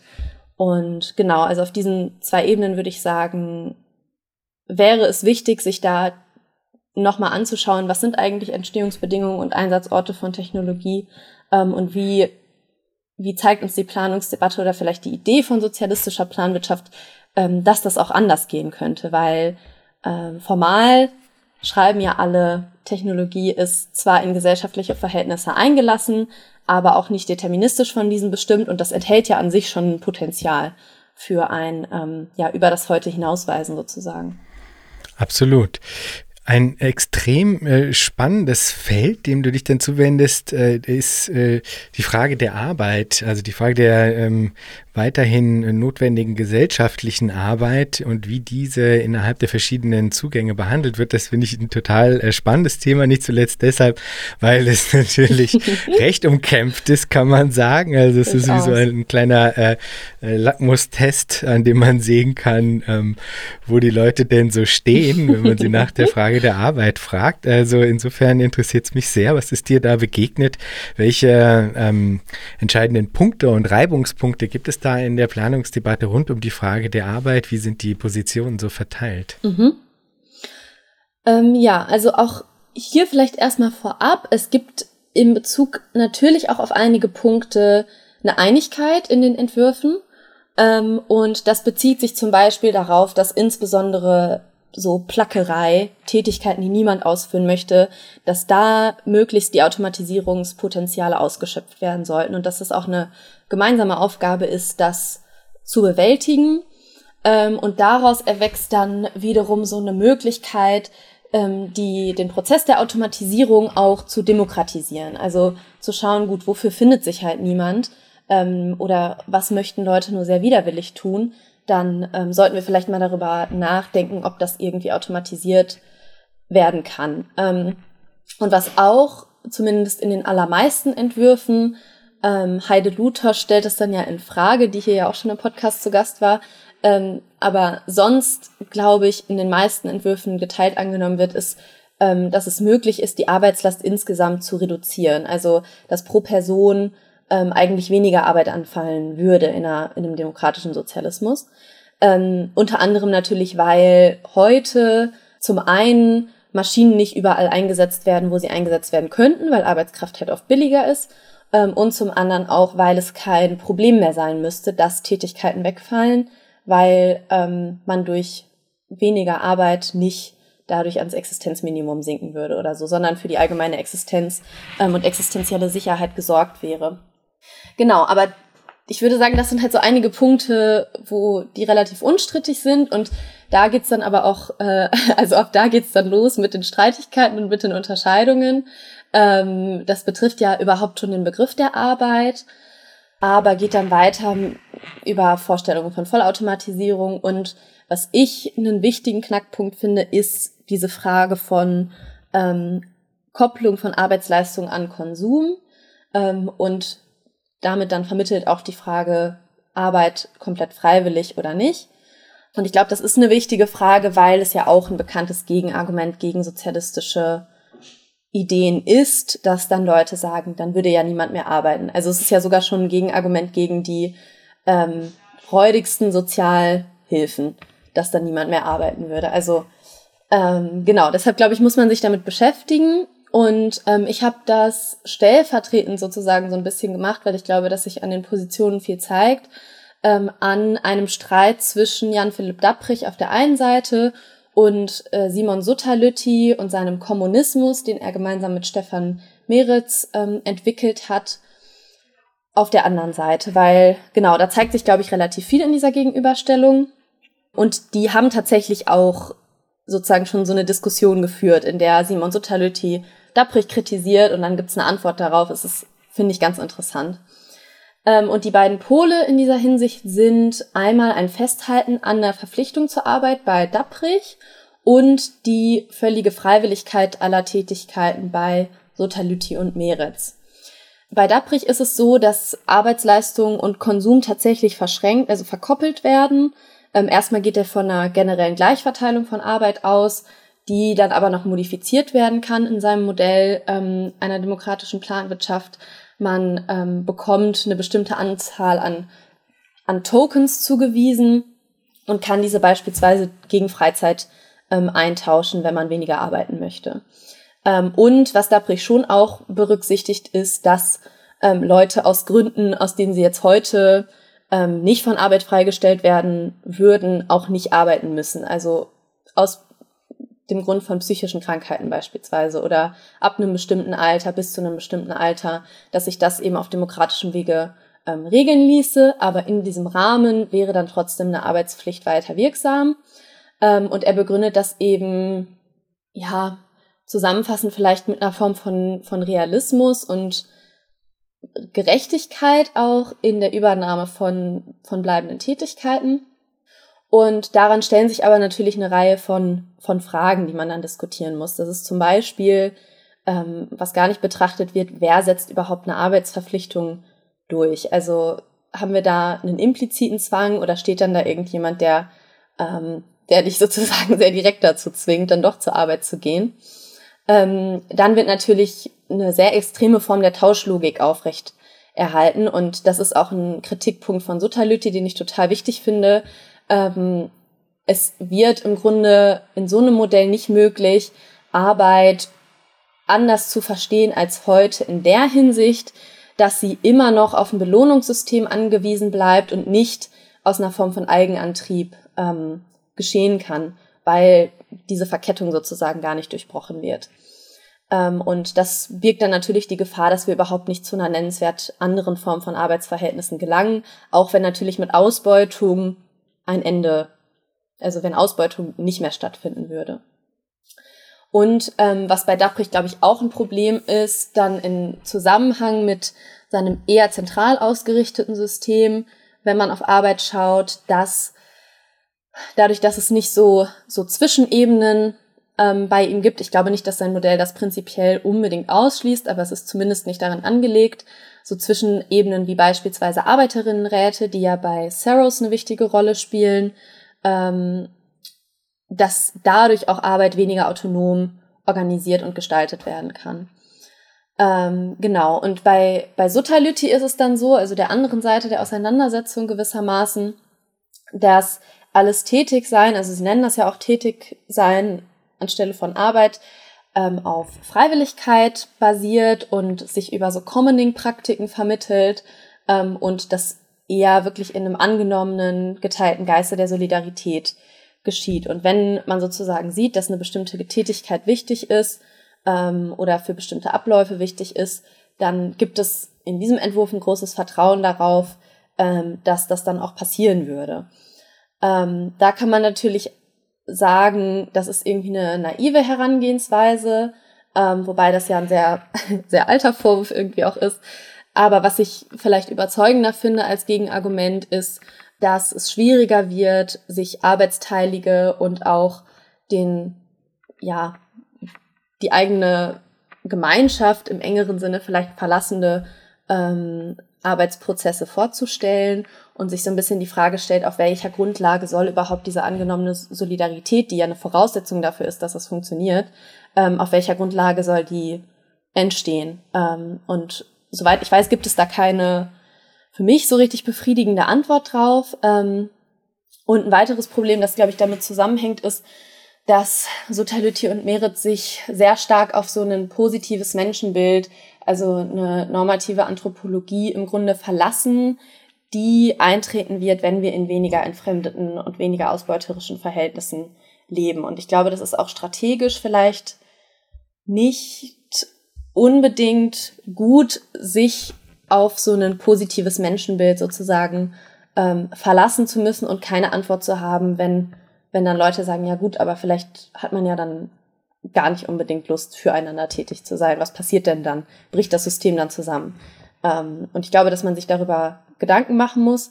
Und ähm, gleichzeitig finde ich natürlich dieses Festhalten an Freiwilligkeit auch wichtig oder ich glaube, es ist ein wichtiges Korrektiv, um nicht zu schnell wieder in so ähm, ja sehr disziplinierende und auch ähm, ja, potenziell autoritäre Formen der wechselseitigen Verpflichtung zu verfallen, ähm, weil das auch erst dazu führt, dass eine kollektive Verantwortungsübernahme stattfindet für die Gestaltung von Tätigkeiten. Also wenn einfach gesagt wird, so ja, es müssen halt alle ihren Anteil leisten, dann ähm, führt das natürlich weniger dazu, dass äh, gesamtgesellschaftlich geguckt werden muss, wie gestalten wir denn diese einzelnen Tätigkeiten, die da ausgeführt werden müssen. Und ich glaube, dass das eigentlich ein wichtiger, ähm, wichtiger Punkt ist, der für Freiwilligkeit spricht.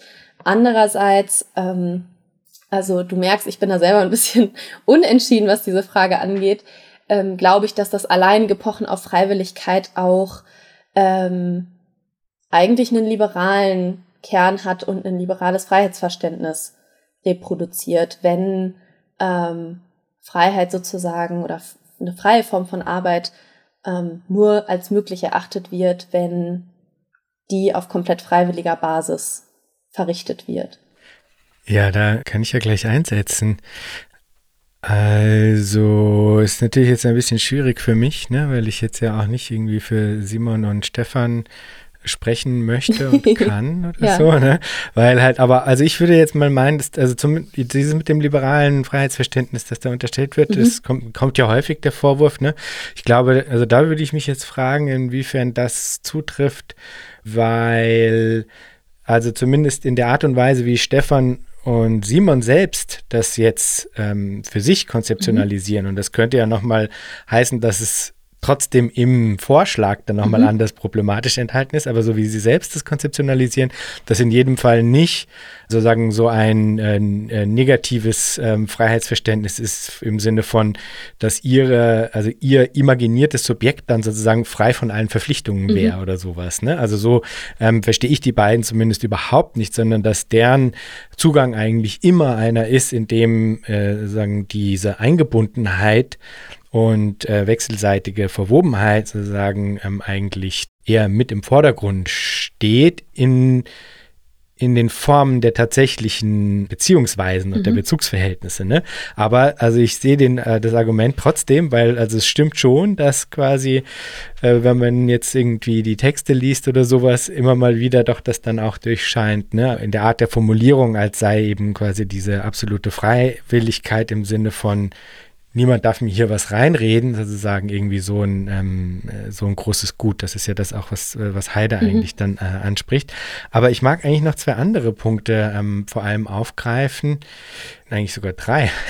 also zum einen ähm, wollte ich, glaube ich, noch anmerken, ähm, in Bezug auf äh, äh, Dabrichs Vorschlag jetzt, wo du ja gesagt hattest, dass der es sozusagen nicht schafft, aus einer bestimmten Tauschlogik herauszutreten, mhm. äh, wollte ich eigentlich nur anmerken, dass das eben eigentlich auch mit sich bringt, dass nicht aus einer bestimmten Eigentumslogik eben herausgetreten wird. Also mhm. das ist was, was mich persönlich an diesen Zugängen sehr stört. Also zum Beispiel auch bei den Vorstellungen der Arbeitszeitrechnung, wo dann so getan wird, als sei sozusagen das quasi der gerechte Teil, den ich ja jetzt sozusagen reingegeben gegeben habe, den will ich jetzt aber auch rausbekommen. Ne? Und das hat so was extrem eben Eigentumsförmiges, ne? weil äh, dann, ja. also zumindest bei der Arbeitszeitrechnung, bei den Modellen, das mir sehr oft begegnet, dass dann eigentlich so getan wird, als wäre das quasi as good as it gets, ne? dass sozusagen jetzt mhm. genau exakt errechnet werden kann, wie viel hat der Jan reingegeben Wer und so viel soll er auf jeden ja. Fall auch rauskriegen.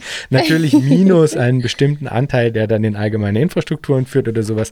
Aber eigentlich ja. wird es dann so zelebriert als so, wuhu, endlich schaffen wir das quasi so, diesen mhm. eigenen Teil so genau zu berechnen. Ich denke mir so, what?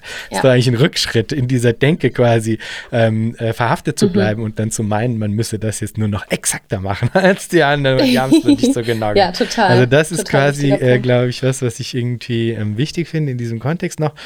Und dann ähm, eben nochmal zu ähm, äh, Stefan und äh, Simon, also zum Kommunismus, vielleicht für die Zuhörerinnen auch nochmal mhm. gesagt. Ähm, also du hast die normative Anthropologie angesprochen und das eben dann gekoppelt an ähm, sagen, so eine Idee des positiven Menschenbildes. Auch da, glaube ich, ähm, würden die beiden wahrscheinlich widersprechen oder zumindest verstehe ich die beiden nicht so. Also es ist nicht so, dass die sagen würden, ja, und am Ende funktioniert es dann alles so gut, weil, weil alle Menschen sind ja im Grunde nur gut. und wenn wir nur sozusagen die Umstände schaffen, in denen das quasi hervorkommen kann, dann ist alles pipi fein. Das ist ja nicht, was sie vorschlagen, ne? Und das ist auch nicht, was sie annehmen, sondern ähm, sie nehmen durchaus auch, also sie nehmen Menschen sozusagen im, im gesamten Spektrum an, würde ich mal sagen. Nämlich nicht nur, dass es Menschen gibt, die so sind und Menschen, die so sind, sondern dass wir alle so und so sind. Also dass wir alle natürlich mhm. auf eine Art ähm, eigennützig denken bis zu einem gewissen Grad, aber auf der anderen Ebene eben auch ähm, ähm definitiv das Potenzial für ganz andere Formen der Bezugnahme haben. Aber ich hätte jetzt bei den beiden gar nicht so sehr das Gefühl, dass sie sowas wie eine, eine Form von Egoismus irgendwie ausblenden würden oder dahin streben würden, dass es sowas nicht mehr geben dürfe, sondern, so wie ich die mhm. Argumentation immer verstanden habe, ist der Punkt eigentlich zu sagen, es müssen Umstände geschaffen werden, in denen andere Formen der Bezugnahme, also inkludierende Formen der Bezugnahme heißt es dann bei Ihnen, für mich individuell sinnvoller sind. Äh, und dass dadurch dann eigentlich es auch in meinem Eigeninteresse ist, ähm, mich inkludierend zu verhalten, weil der Gesamtkontext eben so strukturiert ist, dass das die eben auch für mich individuell nützlichste Form der Bezugnahme ist. Ne?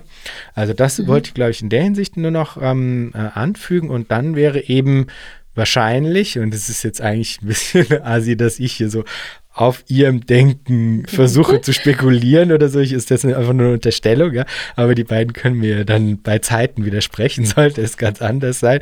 Ähm, also meinem Verständnis nach wäre es dann eben auch so, dass diese Frage nach der ähm, allgemeinen Solidarität, die du angesprochen hast, also woher soll sozusagen dieses Moment kommen, der, so wie ich dich jetzt verstanden habe, Identifikation mit einer, mit einer höheren, äh, höherstufigen Form von allgemeinen Solidarität, dass das im Kommunismus, so habe ich es eben verstanden, eigentlich auf eine Art akkumulativ gedacht wird dann. Ne? Also das wäre nämlich eigentlich zum Beispiel, ich hoffe, ich biege jetzt hier nicht zu weit ab, das wäre eher ein, ein, ein, Punkt, den ich ja ein bisschen Probleme hätte mit dem äh, Kommunismus, ja. dass der eigentlich ziemlich äh, stringent äh, in einem methodologischen Individualismus eigentlich operiert. Aber innerhalb dieses Denkens wäre dann sozusagen dieser Ort der allgemeinen Solidarität nicht etwas, was sozusagen irgendwo äh, jenseits existiert und ähm, sozusagen diese Solidarität stiftet, sondern dass eigentlich eben diese ähm, strukturell nahegelegte Inklusion im Grunde eben wie gesagt für jeden Einzelnen, jede einzelne sozusagen sinnhafter ist in der ähm, alltäglichen Bezugnahme und dadurch sozusagen akkumulativ betrachtet sich auch ein Gesamtkontext formiert, der eben auch auf der Gesamtebene dann eigentlich Formen der Solidarität und Formen der inkludierenden Bezugnahme hervorbringt. So habe ich es verstanden äh, bisher, ja. Mhm. Genau, das sind meine lange ja. ausgeführten Anmerkungen, ähm, die allesamt überhaupt nicht jetzt dir in irgendeiner Form widersprechen sollen oder sowas, sondern das ist einfach nur, sind sozusagen noch zusätzliche Assoziationen, die ich jetzt, oder Überlegungen, die ich noch mhm. dazu habe. Ja. Mhm. Ja, ich glaube, ich, also ich finde es total wichtig, dass du das gerade nochmal ähm, ein bisschen komplex, also mehr in seiner Komplexität dargestellt hast, auch den Vorschlag äh, des Kommunismus. Aber was mir da vielleicht noch nicht ganz klar ist, und das berührt vielleicht auch den Punkt, den du gerade angesprochen hast, mit, das ist, ähm, das soll sich sozusagen akkumulieren und dann auch auf einer höheren Ebene funktionieren, wie diese, ähm, diese Identifikation des Eigeninteresses mit einer übergreifenden Logik, die dann auch allen zugutekommt, ähm, gestiftet werden kann. Und ich glaube, dass es gerade schwierig wird, wenn man sich eben arbeitsteilige Gesellschaften anschaut, wo jetzt nicht immer klar ist, dass das, was ich hier gerade an dem Fließband ähm, produziere, dass das ja dann auch meinen Nächsten sozusagen zugutekommt. Und ich glaube, das ist schon ein Faktor, den man da einbeziehen muss, wenn man eben an dem Anspruch festhält, auch nicht zurück in Kleinstgemeinschaften zu wollen. Weil ich glaube, da ist das ein Vorschlag, der, der vielleicht trägt, aber ähm, der größere Maßstab, denke ich, stellt da schon eine Herausforderung für den Vorschlag dar. Genau. Voll. Ich sehe das eh genauso. Also ich habe absolut das Gefühl, dass, ähm, dass es dann noch was zu bearbeiten gilt im, im Kommunismus, ja. was diese eben dieses Beharren auf dem methodologischen Individualismus mhm. anbelangt. Ja, also das sehe ich eh total so. Ja. Dann lass uns doch zum, zum nächsten Punkt gehen, der ist nämlich auch unglaublich mhm. wichtig und spannend, nämlich die Leerstelle der Reproduktion in den verschiedenen Zugängen. Und ähm, also ich glaube, man kann da durchaus äh, auch jenseits dieser äh, vier von dir jetzt im Einzelnen untersuchten Vor Vorschläge attestieren, dass das insgesamt in der Planungsdebatte einfach nur erschreckend abwesend ist. Und ähm, das muss sich definitiv äh, äh unbedingt ändern. Du greifst das eben auf und ähm, unter anderem im Anschluss an äh, eben auch Heide Lutoschs äh, Kritik äh, greifst du es vor allem eben auch in Bezug auf diese Frage der vordergründigen Freiwilligkeit äh, auf, innerhalb derer das eben nochmal ganz anders irgendwie auch problematisch wird.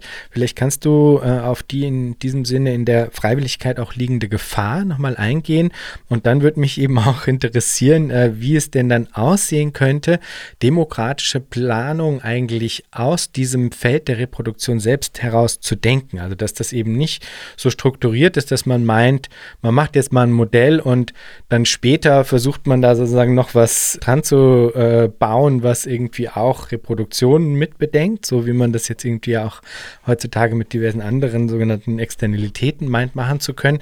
Sondern mich würde interessieren, wie können wie können eben Zugänge der demokratischen Planung ähm, aus diesem Feld der Reproduktion heraus auch gedacht werden? Ja, ähm, also erstmal zur Gefahr der Freiwilligkeit, die sich, glaube ich, im Feld der Reproduktion nochmal anders zeigt. Natürlich gelten weiterhin auch die Argumente, die wir gerade pro Freiwilligkeit sozusagen besprochen haben, aber ich glaube, sie stellen sich vielleicht nochmal anders dar, weil ähm, auch hier finde ich es wichtig, darauf hinzuweisen, dass ja eine sozialistische Gesellschaft nicht aus dem Nichts entstehen wird, dass bereits subjektivierte Menschen diese Gesellschaft hervorbringen, in dieser Gesellschaft arbeiten werden, tätig sein werden und dass das natürlich auch mit der Fortschreibung bestimmter Rollenbilder, natürlich auch mit ihrer potenziellen Überwindung, aber eben auch erstmal mit dem Hineintragen dieser ähm, Rollenbilder und damit zusammenhängenden Aufteilungen von Arbeit, die eben heute vor allem an der Grenze Produktion-Reproduktion verläuft, einhergeht. Und ähm, ich glaube, das fordert die, ja, diese Forderungen nach Freiwilligkeit schon in einer gewissen Hinsicht voraus, weil ja auch heute bestimmte Gruppen von Menschen eher es gewohnt sind, für ähm, reibungslose Abläufe zu sorgen, für das Wohlergehen von anderen zu sorgen.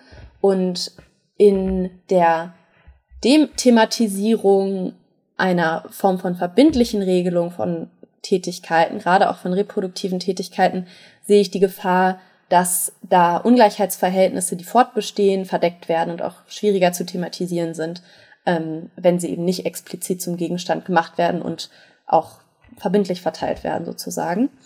Ähm, und ich glaube, dass gerade so Bereich Sorgearbeit ähm, auch nochmal im Hinblick auf Freiwilligkeit problematisch ist, weil ja heute das Bild oder der Mythos vielleicht auch ähm, vorherrscht, dass das alles schon freiwillig passiert. Also, dass es gerade Frauen aus Liebe heraus sorgende Tätigkeiten erledigen ähm, und dementsprechend muss man sich dem gar nicht mehr weiter widmen.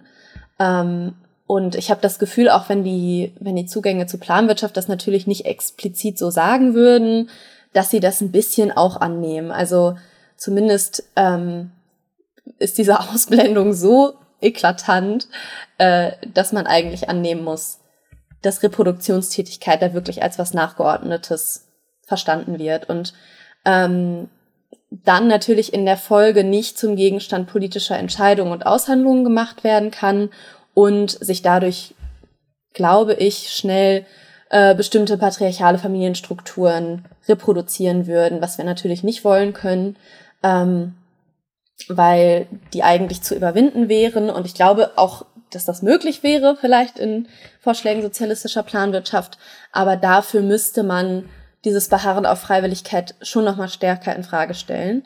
Ähm, und Heide Lutosch zeigt das ja total gut auf, finde ich. Ähm, und nimmt auch in ihrem Artikel ja so eine super gute, so einen super guten Versuch von einer Demystifizierung dieser sorgenden Tätigkeiten vor. Also sie zeigt, finde ich, total gut, dass auch diese Grenze, die wir üblicherweise ziehen zwischen halt häuslicher, reproduktiver Arbeit und Produktion, ähm, dass die eigentlich brüchig ist und dass auch ganz vieles davon, ähm, was an häuslichen Tätigkeiten anfällt, irgendwie repetitiv ist, dass das, ähm, dass es da Möglichkeiten gäbe, das zu automatisieren oder das in irgendeiner Form zu vergesellschaften oder darüber nachzudenken, welche, welche Potenziale das anders zu gestalten und das eben auch aus dieser häuslichen Sphäre in gewisser Hinsicht rauszuholen, ähm, gibt es da. Und das wiederum kann dann vielleicht die Grundlage schaffen für Formen von Care, die wirklich auch auf eine Form von Zuneigung oder Affektivität, Emotionalität angewiesen sind. Ähm, genau, also da würde ich sagen, liegt so ein bisschen die Gefahr, nur auf Freiwilligkeit zu beharren, weil ähm, sich dann ja bestimmte Formen von Arbeitsaufteilung, die wir heute kennen, zu leicht fortschreiben. Und wie ließe sich das jetzt neu denken von der Reproduktion ausgehend? Ähm, also, das ist natürlich wieder eine sehr wichtige und gar nicht so einfach zu beantwortende Frage. Und ich glaube, diese Grenzen so ein bisschen zu verflüssigen, ist ein total wichtiger erster Schritt. Also aufzuzeigen, ähm, dass die strikte Grenzziehung, wie wir sie kennen, zwischen Reproduktion und Produktion vor allem auch eine ideologische und patriarchale Grenzziehung ist, die Frauen den Großteil der Care-Arbeit auflastet ähm, und dass das gar nicht so bleiben muss. Also ähm, sowohl bei Heide Lutosch als auch, ähm, es gibt so einen, finde ich, sehr interessanten Text von Alexandra Kollontai auch dazu, zur Familie im sozialistischen Staat. Ähm, da wird dann halt drüber nachgedacht, so, warum muss denn überhaupt warum müssen alle überhaupt alleine zu Hause kochen? Also das sind ja sind ja Potenziale oder auch Wäsche oder was weiß ich, das kann man ja weiterspinnen. Das sind ja Potenziale, wo man gucken kann, so wie ähm, lässt sich eine Ökonomie anders gestalten, auch in dieser Hinsicht? Wie lassen sich bestimmte Tätigkeiten in der Hinsicht vielleicht sogar effizienter dann gestalten und können Einzelpersonen entlasten, ähm, dadurch, dass wir sie mehr öffentlich erledigen oder ähm, arbeitsteiliger erledigen oder so. Und dafür müssten natürlich kollektive Räume irgendwie bereitgestellt werden, so denn gewünscht. Ähm, ich glaube, dass das auch was ist, was sich besser auf einer de dezentralen Ebene vielleicht organisieren lässt als komplett von oben herab. Ähm, aber das ist vielleicht auch nochmal eine andere Frage. Ähm, dann glaube ich, ist es wichtig, zusätzlich zu dieser Verflüssigung der Grenze, dass auch mehr die wechselseitige Ermöglichung von Produktion und Reproduktion sich angeschaut wird. Also das Ineinandergreifen von diesen Sphären. Ähm, und insgesamt vielleicht Plan, also sozialistische, demokratische Planwirtschaft als Versuch, ähm, sich wirklich an der Bedürfnisorientierung, was ja eigentlich eine sorgende Tätigkeit sozusagen ist, ähm, das in den Mittelpunkt zu stellen und die Ökonomie dahingehend umzuwälzen und ähm, da natürlich auch speziesübergreifende Beziehungen irgendwie mit reinzunehmen und mit reinzudenken. Genau, und ähm, wenn man diese eben nicht nur innerhalb von menschlichen Gesellschaften verbleibenden reproduktiven Anforderungen vielleicht ähm, ja als Ziel von einer sozialistischen Planwirtschaft formuliert, dann kann darüber auch wiederum die Sorge um speziesübergreifende Gefüge und Beziehungen in den Blick kommen. Ähm, und das betrifft dann zum Beispiel auch das Wiedergutmachen oder irgendwie die Reparaturarbeiten, Wiederaufbauarbeiten an Dingen, die schon, schon kaputt sind sozusagen. Ähm, und das wäre, glaube ich, wichtig, da auch diesen Schritt zu machen, die nur menschliche Reproduktionsarbeit ähm, zu erweitern und zu öffnen und halt auch zu sehen, dass es fundamental mit ähm, dem sich Sorgen um Umwelten, Natur und so weiter zusammenhängt. Ähm, und ich glaube, wenn, wenn man versucht, das so zu zentrieren und wirklich diese Bedürfnisorientierung, die erst möglich wird durch eine sozialistische Planwirtschaft und durch eine andere Form der Arbeitsteilung, wenn man das ernst nimmt, dann ähm, ist das schon ein wichtiger Schritt, um gesellschaftliche Arbeit überhaupt und gesellschaftliche Reproduktion äh, in einer Form zu zentrieren, die das von Anfang an mitdenkt und nicht nur hinzufügen will. Wir haben jetzt ähm, eigentlich schon einige eben konkrete Kritikpunkte angesprochen und im Zuge dessen über das Gespräch hinweg äh, hast du eben eigentlich im Grunde auch schon verschiedene utopische Horizonte ausgewiesen in Bezug auf die Frage, wie man es denn auch anders machen könnte. Wie gerade gesehen in Bezug auf die Frage zu, ähm, zur Reproduktion. Ähm, ich würde jetzt aber trotzdem nochmal vielleicht einfach äh, so ein bisschen allgemein äh, in den Raum gestellt ähm, äh, Fragen. Gibt es noch andere Aspekte, noch andere Elemente, die du ähm, vielleicht noch erwähnt wissen willst äh, in Bezug auf die Frage, wie denn ein Denken über demokratisch-sozialistische Planwirtschaft aussehen kann, das sich eben jenseits die, dieser dualistisch naturbeherrschenden Technik und äh, fortschrittsgläubigen Logik ähm, eigentlich bewegt? Ja, also genau, ich glaube, das knüpft total gut an diese Frage nach ähm, vom reproduktiven Ausdenken an, weil ähm, darin für mich ein wichtiger Ansatzpunkt läge, ähm, Zugänge zu sozialistischer Planwirtschaft vielleicht nochmal umzukrempeln oder gegen den Strich zu bürsten oder so. Ähm, weil ich eben schon davon ausgehe, dass in der, in dieser Idee und in dem, was den Vor Vorschlägen auch gemeinsam ist, also zum Beispiel eine ähm, Reduktion sekundärer Unsicherheit, ähm, da greife ich ja in, äh, in meinem Text Jakob Heyer auf, der das, finde ich, sehr äh, schlüssig darlegt. Also eine Reduktion von Unsicherheit, die im kapitalistischen System dadurch überhaupt hervorgerufen wird, dass ähm, Produktion als Privatproduktion organisiert ist und nicht als gesellschaftliche Produktion und deshalb in wechselseitiger Unkenntnis produziert wird.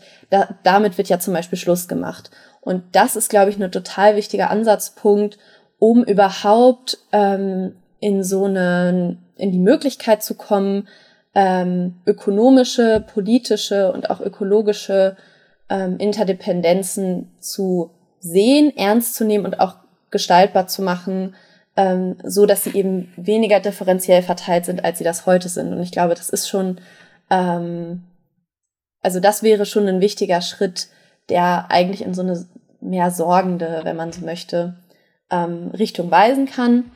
Und ich glaube, um das noch stärker einzubeziehen, wäre es vielleicht wichtig, konkreter auch an, an bestehenden Bewegungen nochmal anzusetzen. Das passiert ja teilweise auch schon.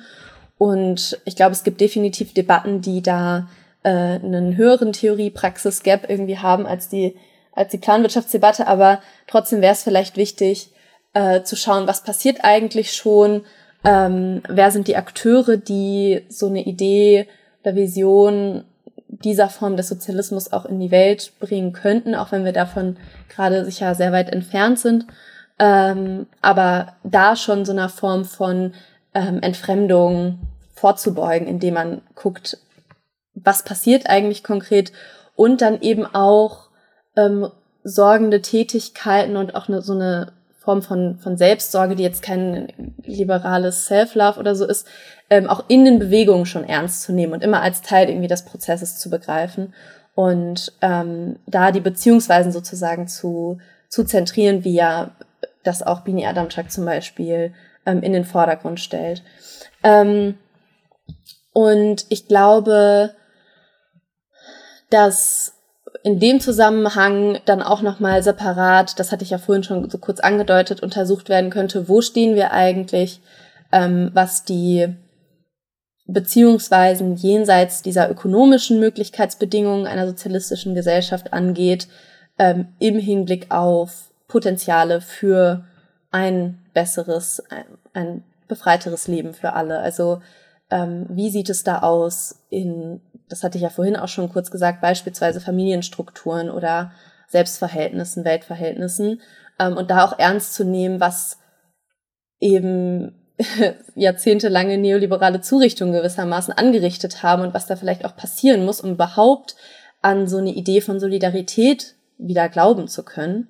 Ähm, das, glaube ich, ist schon auch wichtig. Äh, und da müssten sich meines Erachtens die Planwirtschaftsvorschläge, die es gibt, ähm, ja, diesen Ebenen vielleicht mehr öffnen. Ähm, und was ich aber finde, was schon ganz gut funktioniert, ähm, oder zumindest in meiner Deutung vielleicht der Vorschläge gut funktioniert, ist, dass äh, ich eigentlich denke, dass die Idee demokratisch-sozialistischer Planwirtschaft keine ähm, Fortschrittsidee braucht ähm, und zumindest auch keine teleologische Fortschrittsidee Idee braucht, die irgendwie davon ausgeht, dass wir am Ende in so einen Zustand der Erlösung und der völligen Harmonie eintreten werden. Ähm, und das finde ich tatsächlich sehr attraktiv an diesen Angeboten, weil ähm, die das schaffen, zu nahezulegen, dass ähm, eine sozialistische Gesellschaft eine befreite Gesellschaft sein kann und dass wir da besser dran wären ähm, und gleichzeitig aber nicht ausblenden, dass es eine bleibende Konflikthaftigkeit beispielsweise gibt, dass es weiterhin Interessenskonflikte geben wird, ähm, dass auch das Verhältnis von, von Mensch und Natur ähm, in Anführungszeichen sich nicht komplett harmonisieren wird, ähm, auch nicht durch technische Lösungen oder ähnliches. Ähm, und das finde ich total wertvoll und ich finde, das sollte man im Kopf behalten und ähm, ja, den Versuch, von Entwürfen demokratisch-sozialistischer Planwirtschaft auch als Antwort auf diese Einsicht so ein bisschen verstehen. Also auf die Einsicht einer, ja, letztlich nicht zu harmonisierenden Gesellschaft, die aber trotzdem eine bessere Gesellschaft sein kann als die, die wir heute kennen. Und ja, ich glaube, das ist vielleicht eigentlich eine ganz, ganz positive Aussicht, um daran weiterzudenken ähm, und auch um diese Kritikpunkte ähm, ernst zu nehmen, die wir heute alle besprochen haben. Das nimmt jetzt fast schon ähm, meine letzte Frage äh, in Teilen vorweg, die ich da immer stelle. Und die lautet, wenn du dir Zukunft vorstellst, was stimmt dich freudig? Also mich stimmt freudig oder vielleicht auch hoffnungsvoll, dass äh, die Überzeugung, dass es überhaupt die Möglichkeit von einer anderen Zukunft gibt und auch so ein bisschen das Wissen, dass jede Form von, von Unterdrückung und von Ausbeutung immer auch bestimmte Widerstände hervorruft. Und ich glaube, dass wir das auch beobachten können, ähm, dass das passiert. Und alleine, dass man ein Buch über Planwirtschaft schreiben kann und nicht die Hälfte der Leute einem direkt einen Vogel zeigt, wenn man darüber spricht, äh, glaube ich, zeigt, dass wir wirklich an einem Punkt sind, wo viele der Überzeugung sind, es muss irgendwie anders gehen. Und es gibt auch, es steht ganz viel im Raum, wie es anders gehen kann. Ähm, und dass daran schon so viele Menschen rumdenken und daran arbeiten, dass das irgendwie auch in die Wirklichkeit drängt, ähm, das stimmt mich freudig. Wunderbar. Samia, vielen Dank für das Gespräch. Ja, vielen Dank dir und ähm, ja, vielen Dank sowieso auch für den Podcast. Ich habe hier schon super viel gelernt und äh, finde das ein sehr äh, produktives Austauschformat. Freut mich sehr. Danke.